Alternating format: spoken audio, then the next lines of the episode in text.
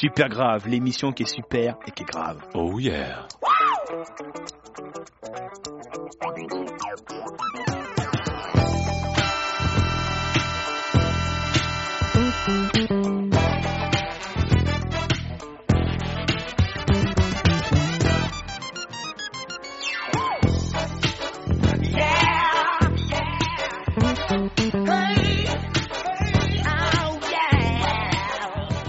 Bonjour et bienvenue, vous êtes sur Radio Brume 90.7 et Nebia Campus Corté pour cette nouvelle émission de Super Grave. On est là les jeudis à 21h et on y parle de pop culture, de cinéma, de séries, de bandes dessinées, toujours dans la bonne humeur, sans se prendre au sérieux et accompagné de la petite bande habituelle. Et cette semaine, pour m'accompagner autour de la table, les tauliers du YouTube Cinéma Game, j'ai envie de dire, avec à ma gauche Monsieur Bertrand Mouillot de la chaîne Festi de Films. Salut Ça va? Ça va et toi? Ça décolle pour toi? Bah, ça, ça, ça, ouais, ça va. Et donc toi, tu reviens sur les festivals maintenant? Bah, je vais essayer, ouais, c'était un petit peu compliqué, mais euh, on va revenir. Je pense que début 2024, ce sera mieux que fin 2023. Mais en tout cas, je viens super grave. Et t'as pas une petite annonce pour la prochaine vidéo là? Euh, Euh, non, euh, non, non, non, j'ai pris trop de retard sur trop de trucs, donc du coup, je ne fais plus aucune annonce. J'avais annoncé le Fifi Gros, que je n'ai pas eu le temps de, de faire. Que j'ai eu la chance euh, de, de faire une année avec Chloé et Jean-Marie, je les embrasse. Ben ouais, je voulais en faire parce que ça avait l'air bien délirant comme euh, cinéma, puis avec, enfin comme festival, il y a beaucoup de, de films qui m'intéressaient cette année. Et puis, bah le temps a fait que c'est le festival était déjà terminé, que j'avais pas fini d'écrire, donc euh, voilà. T'alternes aussi maintenant avec des critiques de, de films? Bah j'essaie quand il y a un film qui me plaît beaucoup, parce qu'après je pars du principe que je préfère parler d'un film qui me plaît plutôt que d'enfoncer un film qui me déplaît. Donc il y a pas mal de, de, de films dont je n'ai pas parlé alors qu'ils me faisaient très envie. Donc d'abord, bon bah je le donne, hein. Indiana Jones, je voulais en parler, je voulais parler de la saga et je voulais parler du 5, je n'ai pas aimé, donc je me dis je n'en parle pas tout court. Ouais, c'est un peu de toute façon notre euh, notre leitmotiv, notre point commun à tous, c'est que c'est bien plus intéressant de défendre les films qu'on aime plutôt que s'amuser à faire des bons mots et à défoncer des films euh, qui nous intéressent pas. Oui, en plus c'est un exercice un peu plus dur, hein, parce que dire c'est nul, c'est plus facile que d'expliquer pourquoi on aime. C'est clair. Et à ma droite, on ne le présente plus, Johan Orzulik de la chaîne Le Ciné Club de Monsieur Bobine. Comment ça va, Johan? Ça va très bien, Raphaël, très très bien, euh, très heureux de revenir euh, pour cette nouvelle euh, émission de Super Grave. Et c'est toi qui as eu l'idée du sujet cette fois-ci. Oui, on peut dire ça. Voilà, on peut dire ça. Je m'étais dit que ce serait euh, sympa, vu la période, de faire une petite session de, de recours. Voilà. Exactement. Et toi, tu euh, tu bosses sur un truc, sur Monsieur Bobine, une vidéo, un sujet, un Euh, thème, un acteur, réalisateur disons qu'on a un gros événement de prévu à la fin du mois, mais je peux pas en dire plus. Allez, à nous. Non, non, non, non, non. La moitié de la France t'écoute là. Non, non, non, non, non. Il y a un gros événement et puis euh, qu'on- je peux juste dire une chose, c'est qu'on souhaitait le faire depuis des années, on n'avait jamais trouvé le temps pour le faire et on va enfin pouvoir le faire. Un indice, un indice. C'est un peu comme ce qu'on est en train de faire là. Ah, bon. Voilà. Très très bien, ça c'est du positif. On aime ça. Et évidemment, par contre, il y a la reine du maquillage. Et fixe autour de la table, Constance Savelli. Ça Salut. va? Ça va Constance? Bah, ça va bien Et donc toi aussi tu bosses sur des trucs ces temps-ci, tu bosses sur un clip je crois. Ouais, un clip de musique euh, pour euh, Select to Scene. Ça va être une, tourné dans une grosse maquette euh, de déco. Enfin, du coup, je m'occupe de construire la maquette. Et, euh, et voilà, ça va être, euh, ça va être sympa. Et ça a de la gueule sa maquette, hein, je dis ça, rien. On la voit sur, sur les réseaux sociaux, ça fait un peu Skull Island, euh, King Kong. Elden Ring, moi ça m'a fait penser à fond. Ouais, Je voulais faire des- mon perso, elle est tapée de, de la- du monstre là-dedans, moi ça m'a l'air bien. Et euh, t'as d'autres d'autres trucs ces temps-ci un peu sur le feu ou euh? Bah, J'ai un autre clip euh, qui est censé euh, tomber aussi avec des effets plus gore cette fois-ci. Euh, mais bon, j'attends encore euh, de, que les dates euh, se fixent. Et euh, sinon, après, en projet artistique pour l'instant, euh, c'est tout. Bah, C'est pas mal déjà. C'est déjà bien. et ça sort quand ça Bah, quand ce sera tourné, fini, monté et tout ça. J'espère euh, le voir euh, le plus rapidement possible. Déjà ce, ce premier clip avec cette, euh, cette belle maquette, on peut trouver de façon assez facilement sur les réseaux. Ouais. Parce qu'on a besoin de toi. Ouais. En plus avec Halloween. Ah bah oui, c'est le moment. Appelez-moi.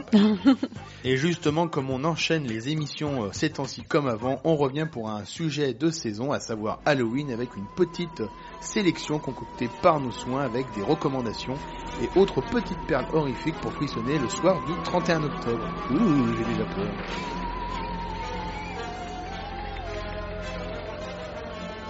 Greetings, my friend. You are interested in the unknown, the mysterious.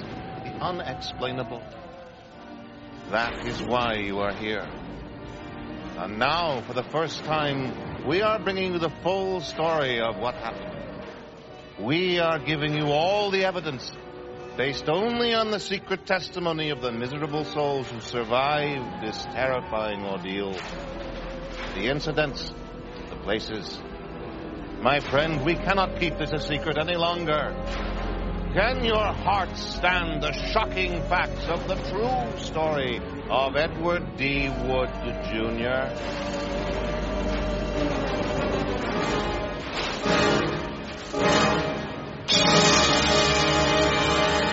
Un extrait pour commencer Deadwood de Tim Burton, donc sorti en 1994 avec son introduction qui est très vintage, très old school, avec un noir et blanc qui claque, avec son ambiance très gothique, la voix de Jeffrey Jones euh, sortie d'outre-tombe.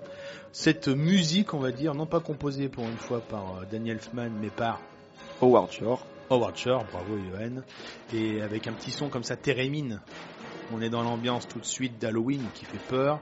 Et c'est surtout un extrait pour souligner le fait que ce sera une émission vraiment sur le cinéma d'horreur.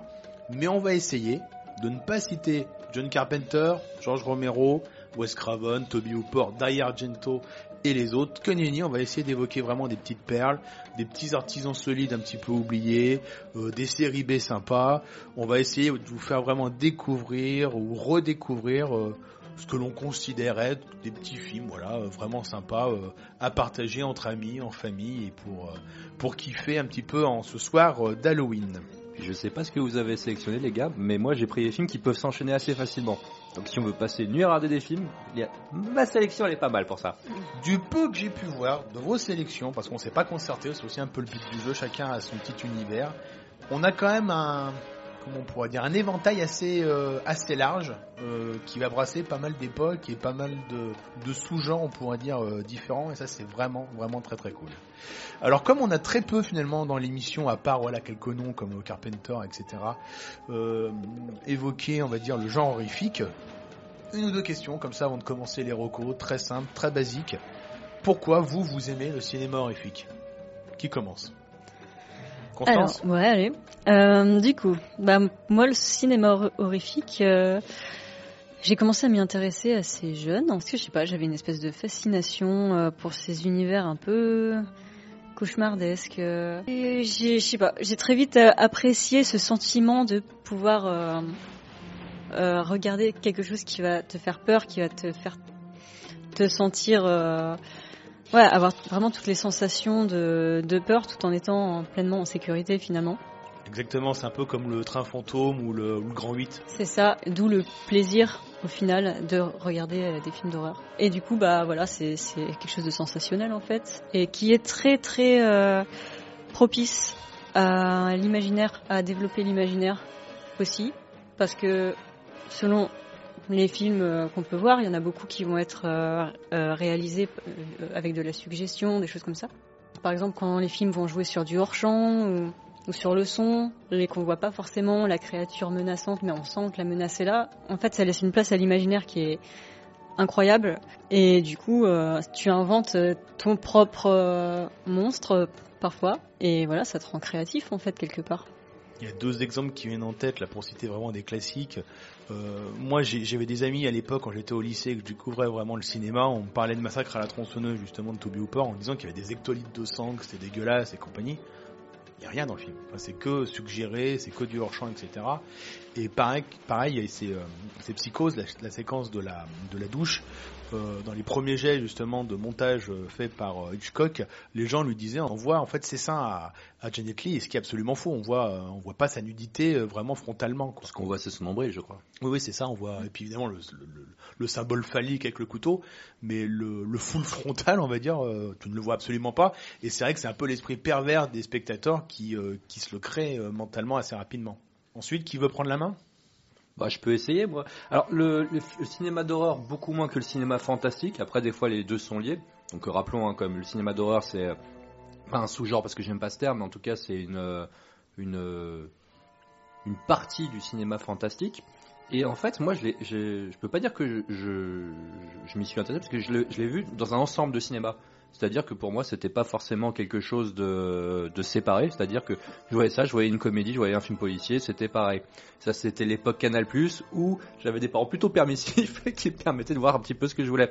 Et il y a un film dont je vais parler qui, pour moi, était totalement normal, que je croyais que tout le monde connaissait. Mais ça, je vous le garde pour un peu plus tard. Mais ouais, le, finalement, le cinéma fantastique, ça a toujours fait partie de, ma vision des choses et euh, enfin de ma vision du cinéma, de tout. Donc euh, j'aime beaucoup ça et je continue tant qu'il y en a. Mais tu as tout à fait raison, d'autant que euh, c'est un cliché, on évoque tout le temps le cinéma horrifique sous le nom de cinéma de genre, ce qui veut strictement rien dire, puisque la comédie c'est du genre, euh, le polar c'est un genre, etc. etc. Le drame, c'est un genre Le parce qu'apparemment faut être euh, apparemment il y a des genres nobles et des genres un peu plus poisseux, Mm. ce que je trouve complètement con. Et il y a des il y a des gars qui, qui exportent des genres des fois qui sont euh, qui avec brio. Par exemple, je pense à Jacques Audiard. Mm. Quand il prend le film policier, il le prend pas avec le dos de la j'ai pas j'ai pas De la l'expression. cuillère. Le dos La de la cuillère. cuillère et il arrive très bien à le magnifier. Et par exemple, exactement, je vais, on va pas parler de ce film, donc euh, je me permets le film Morse de Thomas Alfredson. Le mec, il connaissait rien au genre. Il s'est dit, tiens, ça, ces thèmes m'intéressent, je vais m'y approprier. Et C'est vrai, euh, ouais. le thème du vampire, dont, dont Et je au final, un il est incroyable. ce Il est exceptionnel. ouais. C'est souvent un peu le problème aussi des films d'horreur un peu actuels euh, qui sont vraiment postmodernes et on sent que les mecs ils ont vu absolument tous les films d'horreur, ils les citent absolument tous et t'as plus cet effet de, de, surprise ou de sidération et un film comme Mort ça rentre parfaitement dedans parce que le gars vient pas de ça, il a une sorte de fraîcheur, un regard sur le genre, voilà, horrifique pour le coup, euh, qui est, ou d'épouvante, euh, qui est complètement du coup à part. Bah écoutez, je pense que vous avez très bien résumé ce que j'aurais euh, voulu dire, donc je dirais juste que, ben, comme vous, euh, ça a été euh, ça a été un genre fondateur de ma cinéphilie depuis l'enfance, donc au même titre que le fantastique, la science-fiction, euh, et que j'ai grandi avec, et puis je, rejoins tout ce qu'a dit Constance et Bertrand, voilà, tout simplement. Ben moi je rajoute juste que c'est un, sous-genre que, que j'ai aimé plutôt sur le tard, la cinéphilie venue sur le tard de manière générale, je suis plus, euh, voilà, je suis plus euh, attaqué d'abord à des classiques ou, euh, ou des grands noms et c'est venu plutôt après.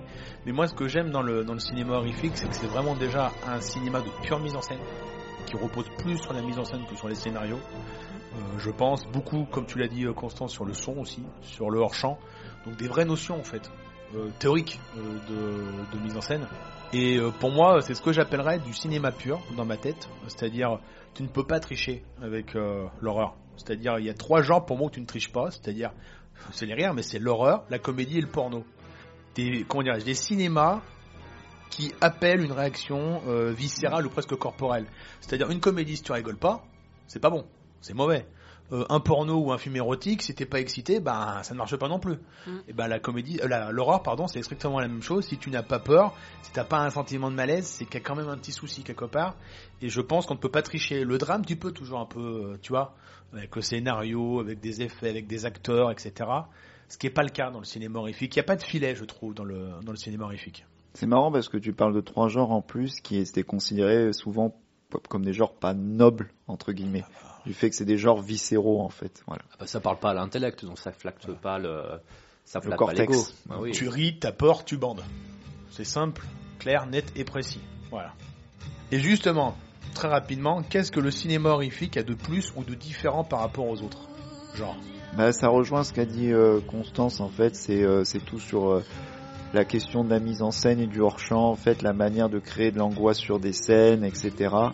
Et euh, c'est, je trouve que c'est une, c'est la très belle phrase que disait euh, Carpenter justement quand euh, dans, un, dans le documentaire Big John, il disait euh, Qui est vachement bien. ouais. c'est l'art en fait de, c'est quelque chose, c'est du pur cinéma parce que c'est l'art de faire croire à quelque chose que beaucoup d'ailleurs jugeraient ridicule, euh, mais auquel tu crois en fait, à partir de tous les effets cinématographiques que tu as entre les mains, c'est-à-dire la caméra, les effets spéciaux, la musique, le son, euh, la manière de cadrer, le montage et tout, c'est un cinéma total. Moi, ce que j'aurais envie de rajouter, c'est que euh, l'horreur, je pense que les vrais bons films d'horreur, en fait, c'est vraiment quelque chose de maîtrisé. Enfin, faut vraiment que, tout soit maîtrisé au poil. Euh, parce que c'est très facile de tomber dans le ridicule. Et euh, il suffit qu'il y ait un maquillage qui marche pas, qu'il y ait ton, ton son qui est pas ouf. Enfin, l'ambiance qui est pas trop travaillée. Enfin, c'est très facile de tomber dans le ridicule par rapport aux autres genres. Et c'est pour ça que je trouve que c'est un, des genres les plus respectables au cinéma parce que les, les vrais films d'horreur réussis, ben, c'est que tu maîtrises parfaitement la technique. Mais d'autant plus qu'on a tous notre définition aussi de la peur ou du ridicule. C'est très On a- subjectif. On n'a Oui. pas le même curseur, pardon. On n'a pas cette même définition, donc c'est très très dur aussi euh, de contenter entre guillemets tout le monde. Et c'est vrai que la mise en scène, euh, du coup, doit être au niveau de, de ça. Et Mm. comme le dit Yoann, il faut derrière la suspension d'incrédulité euh, pour, pour, pour que ça marche. quoi. Alors moi je vais plutôt parler de, de ce que ça m'a provoqué le, le cinéma d'horreur, c'est-à-dire euh, à une époque, bon tu vois, je, je me suis rendu compte, euh, je découvre des films, euh, je croyais que tout le monde les avait vus, finalement pas grand monde. Et puis je sais pas, vers le milieu des années 2000, euh, tu vas à la fac de ciné, tu tombes sur des mecs qui ont les mêmes références que toi, et tu rigoles avec ça, et finalement tu te, tu t'assembles grâce à ces, connivence. à ces trucs, oui, il y, a y quelque chose qui, se- qui se, qui se rejoint, et, euh, et je trouvais ça plutôt beau. Malheureusement, je trouve que ça a beaucoup moins de d'impact maintenant. Avant, ça nous rassemblait parce que c'était moins connu, donc finalement, c'était des, des trucs euh, un petit peu euh, De niche, oui. oui de niche. Finalement, non, c'est beaucoup plus connu et puis les gens sont beaucoup moins bienveillants envers ce cinéma. Ils sont beaucoup plus dans la critique, je trouve. Mais je trouve qu'on l'a beaucoup ressenti. Nous, on a fait beaucoup Gérardmer ensemble, le, festival des films fantastiques. Euh, c'est vrai que j'ai senti une évolution quand même à travers les années dans la réception des films. C'est de plus en plus, je trouve, un cinéma d'auteur maintenant, plutôt que vraiment un cinéma de L'artisan. ouais ou de la sensation même, je dirais. Après, je sais pas, moi, je parlais vraiment par rapport aux gens qui regardent ces films. C'est vrai qu'avant, c'était ah t'es mon copain, on aime les mêmes trucs. Et maintenant, c'est euh, t'aimes ça, toi. Enfin, je sais pas, il y Mm. avait il y a quelque chose Ouais, comme ça vrai. qui J'en parle souvent, mais je préfère parler de choses qui rassemblent plutôt qui, qui mettent des, des distances. Bah, Et à une un époque, malheureusement, c'était c'était bien. ça. T'as pas vu film Ah vas-y, faut que je te le prête, c'est trop bien, etc. Donc on se le prêtait sous le manteau, si vous voyez ce que je veux dire. C'est ce qu'on va essayer de faire aujourd'hui. Bah oui. Et voilà. Et peut-être même de façon légale maintenant. Et en plus, avec euh, encore une fois nos nos identités propres, nos expériences propres, parce qu'on n'a pas les mêmes films du tout euh, dans nos euh, sélections euh, respectives. Et moi, juste, euh, je rajouterais, il y a aussi l'élément cathartique qui est quand même super Ah oui. important dans le. Ça te nettoie en fait, le cinéma horrifique. Ouais. Toutes tes pulsions, euh, je sais pas, le connard qui te fait chier euh, dans ta bagnole. Même euh, tes peurs, tout simplement. Hein, tes Ouais, peurs. c'est clair, oui, ça te nettoie, voilà. Et puis après, en fonction, évidemment, t'es touché par rapport à tel ou tel film, mais il y a un côté, ouais, euh, bah c'est même d'ailleurs Argento, d'ailleurs, qui euh, tous les inserts dans ses films de meurtre, de viol, tout ce que tu veux, c'est lui qui le fait, hein, c'est toujours sa main qui est gantée, euh, et tu vois le mec, pour, lui avoir parlé, il est extrêmement gentil, très sain, bien plus que certains auteurs, justement, de comédies euh, populaires bah, du front, qui sont vraiment très, bah, très pervers ou narcissiques. donc oui, ça, peut nettoyer aussi, mine de rien, le, le dégueulasse, le gore, le gothique, les fantômes, les monstres, etc., etc. Et pour finir cette série de, de questions, question très simple, quel est votre film préféré dans le genre horrifique? Là on peut citer Carpenter. Juste une fois. Yoann? Bon, allez, j'y reviens tout le temps. euh, J'ai présenté le film deux fois cette année. euh, je pense que tous ceux qui. je sais, je sais, je sais lequel. C'est euh, Camping 3. c'est Camping 3, voilà, avec Frédéric Dubosc. Non, mais j'y reviens tout le temps. De toute façon, euh, avant, je t'aurais dit un Carpenter, et Carpenter reste un de mes cinéastes préférés. Il y a des films de lui qui sont justement, dans- même dans le, dans le genre horrifique, mes préférés. Mais si je devais en retenir qu'un seul, parce qu'à chaque fois je le cite, il est dans mon top 10 des films de tous les temps, c'est House de Nobuko Bayashi, qui est- restera, euh, je pense, mon, mon film d'horreur préféré ou ma comédie horrifique préférée. Enfin, ça va même au-delà de, de l'affect purement pour le genre horrifique, c'est que c'est vraiment dans la manière de, de développer des idées cinématographiques. C'est un film qui me parle énormément, qui m'a fait en plus qui a une importance personnelle pour moi, parce que ça m'a fait découvrir un cinéaste que euh, Que tu m'as fait découvrir aussi. que voilà, je prends beaucoup de plaisir à, à découvrir et faire découvrir aux gens. On en parlera d'ailleurs un peu dans cette émission et euh, qui mériterait d'être reconnu un peu plus.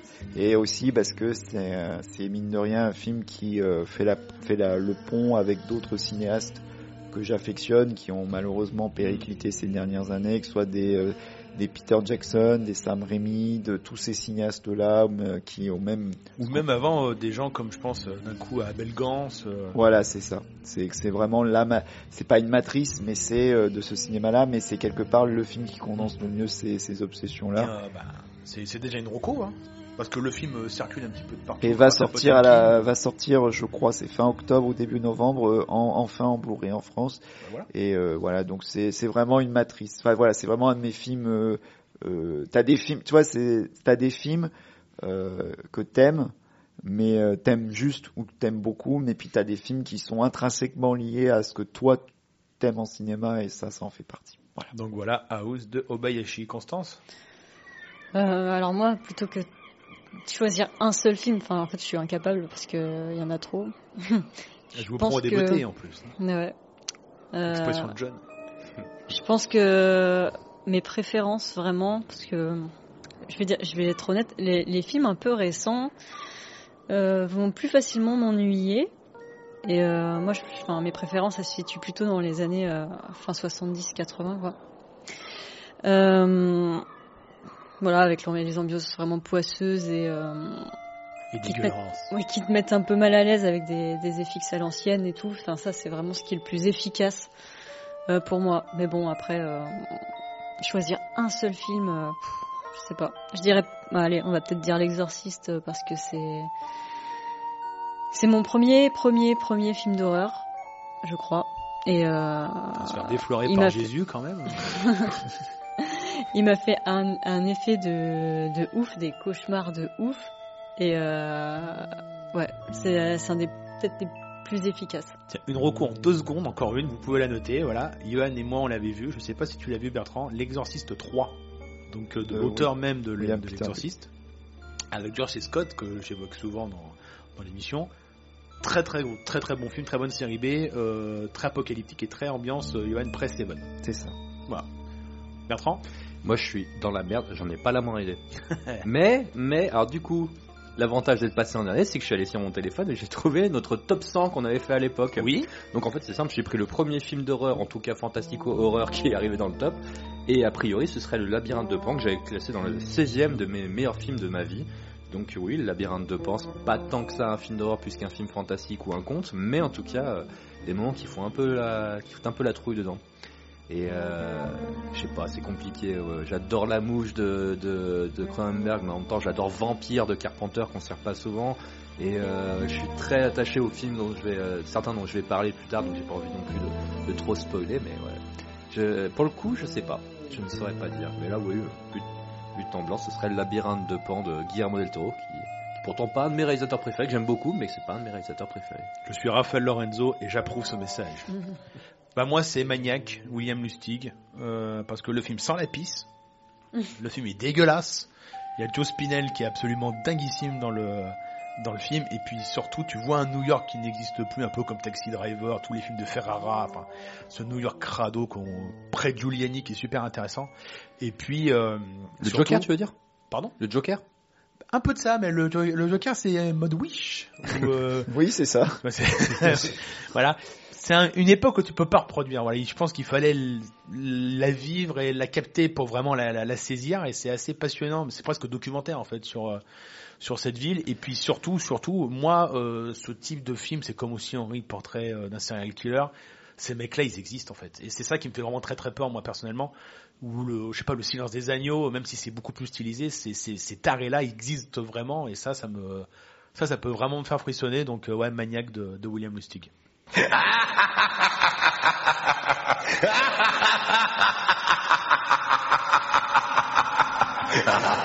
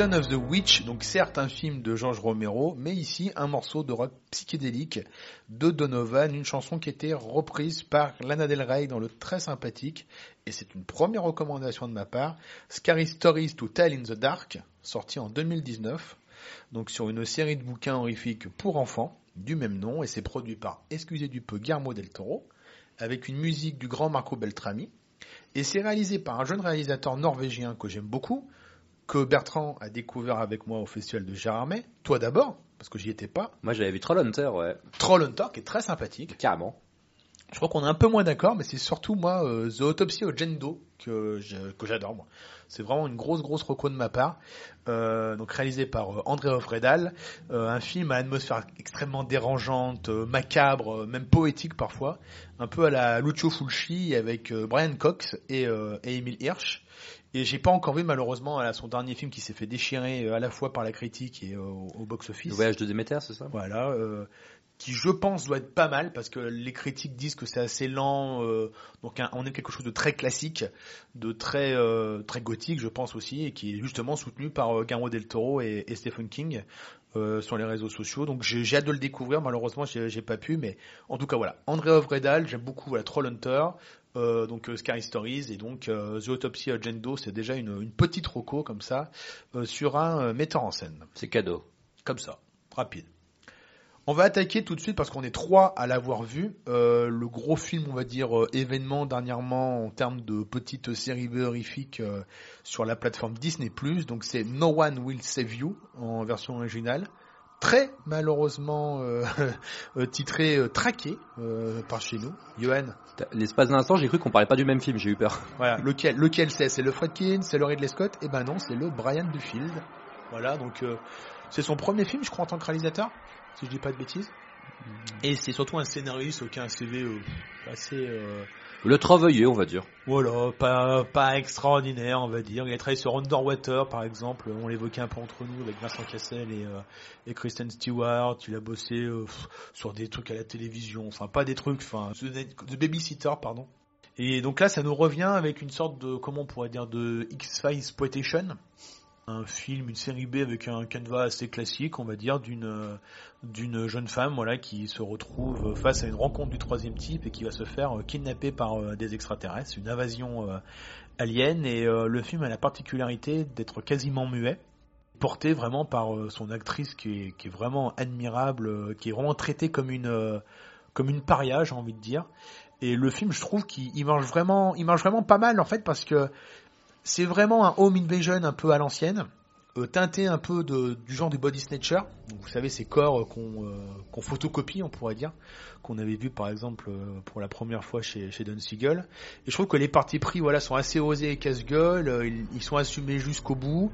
Notamment, il y a un bestiaire alien typique tel qu'on peut se l'imaginer depuis l'affaire de Roswell. qui est vraiment présent. Enfin, on voit vraiment les aliens. Donc c'est les petits hommes verts euh, avec des de rencontre du troisième type, un peu. oui, oui, c'est ça. Ouais, ouais, exactement. Ouais, Ou de, voit- de Paul. Ouais, oui, oui, exactement. J'ai pensé à Paul. Oui, oui, c'est vrai, tout à fait. Oui, c'est exactement le même type d'alien, mais en mode euh, sérieux. C'est un peu Paul en mode sérieux. Et, euh, et c'est un film que j'ai trouvé, euh, voilà, assez, assez immersif, euh, assez, assez bien mené, je trouve aussi dans la, dans la psychologie de, de son personnage principal. Euh, qui a un vrai trauma qu'on va peut-être pas révéler ici. Et une ambiance voilà qui m'a qui m'a fait assez assez, plaisir en fait de Twilight Zone un petit peu euh, un petit peu moderne. Et on retrouve un peu ce parfum de de fond de vidéoclub justement de, VHS qu'on avait quand on était gosse dans les années 90 et ça m'a rappelé justement voilà le bon temps de, X-Files et, euh, et tous ces films là Johan? Bon, ouais, je dirais juste qu'en fait, ça fait aussi partie de ces euh, de ces petites séries B euh, que euh, qui sont qui ont été creusées dans le sillage aussi de, du succès de Sans un bruit, parce que c'est vrai qu'effectivement là, depuis quelques temps, il y a pas mal de films, enfin certains films qui tentent de, de qui ont pour défi de faire un film sans dialogue. Je pense que c'est aussi lié à un truc tout bête, c'est le fait que bon, bah, ça paraît bête, hein, mais euh, le fait que beaucoup de spectateurs euh, ne regardent plus vraiment les films dans les salles et regardent leur téléphone, le fait qu'il n'y ait pas de dialogue t'oblige à regarder un film en fait, tout simplement. Mais c'est aussi bête que ça, mais c'est vrai que c'est, ça oblige les spectateurs, c'est quelque part un exercice utile pour redonner envie aux gens de regarder le film en quelque sorte. Et il y a un gros travail sur le sound design C'est ça. le On le sait que par exemple là en fin d'année il y a John Woo qui, tourne pour les producteurs de John Wick, un Silent Night qui pareil est un film d'action qui soi-disant sans dialogue. Et en fait donc voilà c'est c'est l'impression que ça revient à ces exercices mais qui sont tous hérités d'un seul film. C'est le fameux Terreur aveugle de Richard Fleischer avec Mia Farrow dans les années 70. Mais Et lui en- a la particularité plutôt de cacher la vue C'est ça en fait, puisque c'est centré sur une personne qui ne voit pas, mais c'est, si vous voulez voir un film, le- c'est le film quelque part matriciel de tout ce qu'on vient, de tous les films qu'on vient de citer, mais même je pense à des films comme euh, Panic Room par exemple, parce que c'est, difficile de pas y penser, c'est-à-dire c'est des exercices de style, penser vraiment euh, sur des notions comme le son et l'image et c'est tout. et l'espace Et l'espace, voilà. Donc moi j'avais trouvé le film sympathique, bien qu'un peu répétitif dans certains de ses effets, notamment euh, voilà euh, assez construit. Mais par contre j'avais trouvé que c'était un film tout à fait honnête. Ça pète pas plus haut que son cul, comme on dit, ce qui est de plus en plus rare dans le cas du cinéma d'horreur. Euh, je trouvais également que effectivement c'est un film qui, qui euh, fonctionnait beaucoup grâce au, à son héroïne qui s'appelait Kathleen Jenner que j'avais beaucoup aimé euh, dans un teen movie que je recommande qui s'appelle Booksmark. oui une sorte de super grave au féminin C'est ça, voilà. Bah, l'action avec la sœur de, de Hill. Ouais, qui était très sympathique. Et euh, donc voilà, donc c'est pareil. Après, ce qui est intéressant, c'est que c'est un film sur le papier. C'est vrai que quand tu le mets à, à le regarder, tu, tu c'est un peu comme Misanthrope cette année, même si euh, Misanthrope est à son coup au-dessus, mais il y a un côté revival années 90 qui est quand même très difficile d'y penser parce que c'est littéralement tous les codes qu'il y avait dans les dans les, ce qu'on appelle la X-Files Exploitation, c'est-à-dire quand même les body snatchers, c'est quoi? C'est des parasites ça, qui possède les corps humains, t'es plus dans les trucs genre les maîtres du monde ou cette série totalement oubliée que peut-être Bertrand souvient qui s'appelait Dark Skies avec Eric Close qui était un sous X-Files dans lequel il y avait des parasites qui envahissaient la Terre. Enfin bon, euh, les habitués de la trilogie du samedi euh, savent de quoi je parle, mais euh, sans que ça soit non plus euh, trop doudou. Et en fait, je trouvais que ce qui était intéressant, c'est que la, la fin est assez amère en fait, Oui. sans révéler tout, parce qu'en fait, on est plus dans un trip à la encore une fois la Peter Jackson ou Obayashi, c'est-à-dire dans cette idée, parce qu'il y a, on va pas spoiler, mais disons qu'il y a un élément de décor au début du film qui est un peu l'imaginaire de cette Mm. petite fille, de cette adolescente. Mais on en de dit la pas plus. communauté. Voilà, c'est ça. Mais on n'en dit pas plus. Donc, Donc, trouve- premier recours, on va dire, de notre part, en tout cas, Johan et moi, donc traqué, donc euh, No One Will Save You, doublé par conséquent, c'est peut-être même plus celle-là, de Terreur aveugle de Richard Fleischer, qui est un film extraordinaire, qui est admirable, Mia Farrow est, est magnifique aussi en termes de, de performance, et vous pouvez assez facilement le trouver, celui-là, pour le coup, euh, sur euh, un coffret, on pourrait dire, euh, Richard Fleischer, sorti chez Carlotta, ça. avec l'étrangleur de Rillington Place et euh, les flics ne dorment pas la nuit, donc les trois films qu'on vous recommande là pour le coup, vraiment avec une grande, une grande, une grande joie. Voilà. Par contre, toi Bertrand, t'as pas trop aimé euh, Traqué sur Disney+. Tu parles de No One Will Save You? Ouais. Oui, je l'ai merde, vu. hein. Je l'ai vu. Alors je l'ai vu parce que vous m'avez dit que vous l'aviez vu. Donc je me dis bah tiens, euh, s'ils l'ont vu, qu'ils ont apprécié, est-ce que je vais, ça, ça peut être pas mal?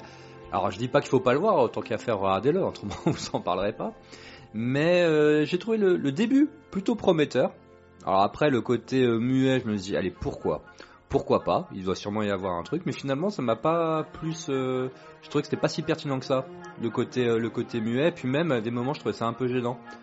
T'as l'impression que c'est genre euh, ils allaient là ils allaient dire quelque enfin les personnages allaient dire quelque chose. Attends mais on est dans un film muet, faut pas que tu dises. Alors tu fais des hum, ah, hum, oh. Oui, c'est- oui, comme limite. ça et c'est c'est la assez- limite du film, ça, je suis d'accord. Ouais, c'est assez Ouais. gênant.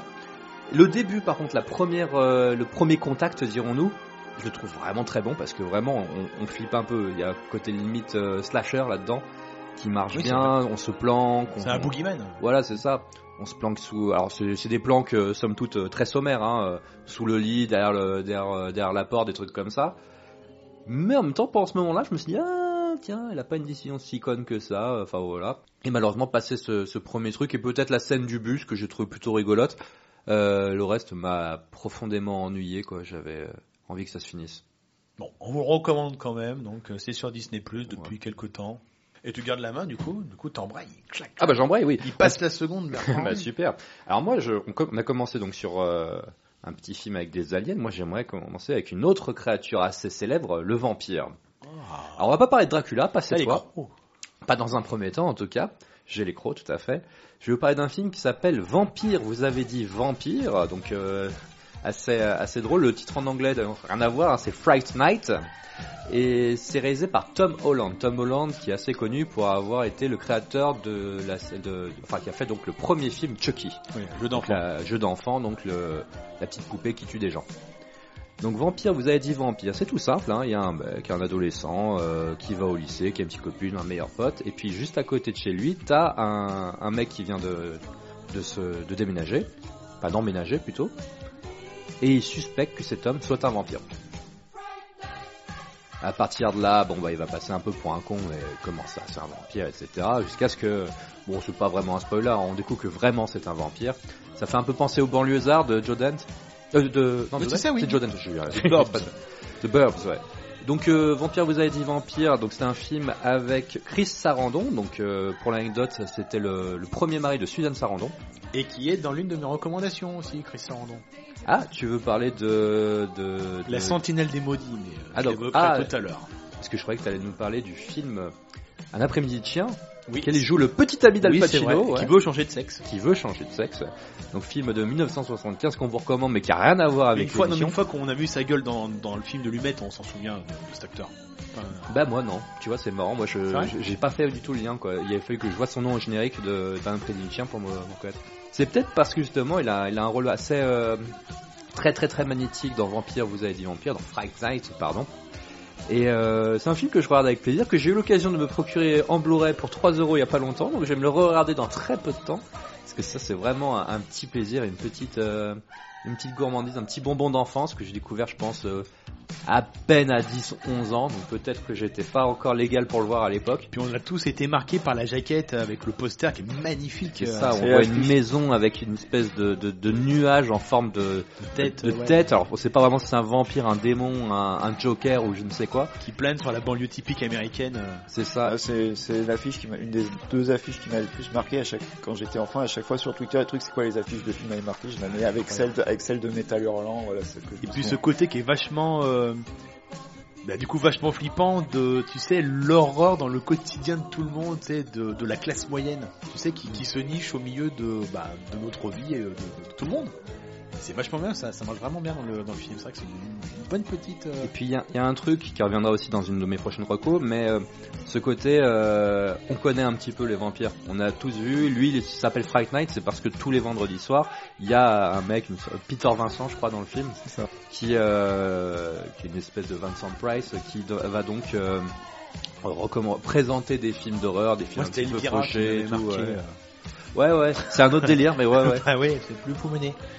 Et donc euh, forcément il y aura ça et puis son premier réflexe quand il va croire que son euh, son voisin est un vampire, il va aller voir le mec qui présente le show, qui fait mais non, mais c'est des artifices, etc., etc. Que lui, il a un petit peu équipé, il a quelques props, dirons-nous, mais qui ont vraiment servi, des- de l'eau bénite de je ne sais où, euh, un pieu qui a tué un vampire dans un film, etc. Donc il va un petit peu s'armer là-bas. Ah non, c'est le genre de film que j'aime bien. Et puis en plus, j'en parlerai encore un peu plus tard, mais j'aime bien le- les films où ce sont des, des, des enfants ou des ados qui font le- qui sont les, les, euh, les héros du film. Quand tu découvres ces films enfants, finalement, tu t'identifies à eux. Mm. Tu te dis, eh, qu'est-ce que ça m'arrive, qu'est-ce que je fais? Toute la, tra- parents, toute de la tradition pas. Amblin à l'époque avec Spielberg. À fond, à fond. Et moi, euh, c'est encore le cas par exemple pour Stranger Things. Et moi, c'est des choses qui me plaisent bien, tu vois. Même encore à presque à 35 ans, je ne dirais pas plus. Mais Et voilà. ce côté, ouais, euh, que c'est Joden, je pense, qui a vraiment emmené ça avec Hurlement, le film de loup-garou, ce côté méta, c'est-à-dire des films de genre avec des gens qui ont vu et qui ont grandi avec ces films. Tu sais, à la télévision, au cinéma, etc. Donc du coup, ils connaissent les codes et ils peuvent lutter contre euh, contre la menace. Et c'est vrai que Fright Night, on est on est clairement dedans. hein. Et en plus, ce qui est assez drôle, c'est que ces codes, cette mythologie même qu'on va dire autour du vampire et des, des monstres, c'est des, des choses que, qui des fois se, se vérifient pas. Par exemple, dans Vampire de John Carpenter, je fais juste une digression. Hein.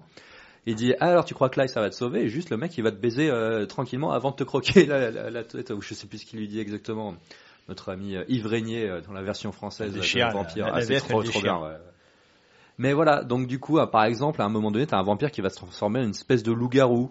On sait pas trop, tu vois, un petit peu comme dans le vampire, dans le Dracula de Coppola. Ça, ça va un petit peu dans tous les sens et j'aime bien moi ce côté un petit peu micmac. On sait pas trop, on a des références, mais on va un petit peu les transgresser parce qu'en même temps c'est pas le réel, donc on fait ce qu'on veut. J'ai beaucoup aimé ce film et je le recommande. Il est fun, il, il se regarde tout seul. Et Ouais, c'est le pur euh, film du samedi soir. euh. Ouais. Et puis t'as le, le personnage de son meilleur pote qui est très très très très drôle, qui arrête pas d'appeler son. Alors le personnage principal s'appelle Charlie Brewster, et il arrête pas de faire avec sa petite voix. Hey Brewster Jusqu'à la fin, et j'en dirai pas plus. Ça fleure bon les années 80 et c'est Vampire, vous avez dit Vampire, on le trouve assez facilement en DVD euh, et en Blu-ray. Ouais, on l'a trouvé à 3 euros, donc je vous le dis, hein, ça s'achète. Et légalement, bien sûr. Constance, Taroko. Moi, je pense à mes premières, mes premières expériences euh, d'horreur.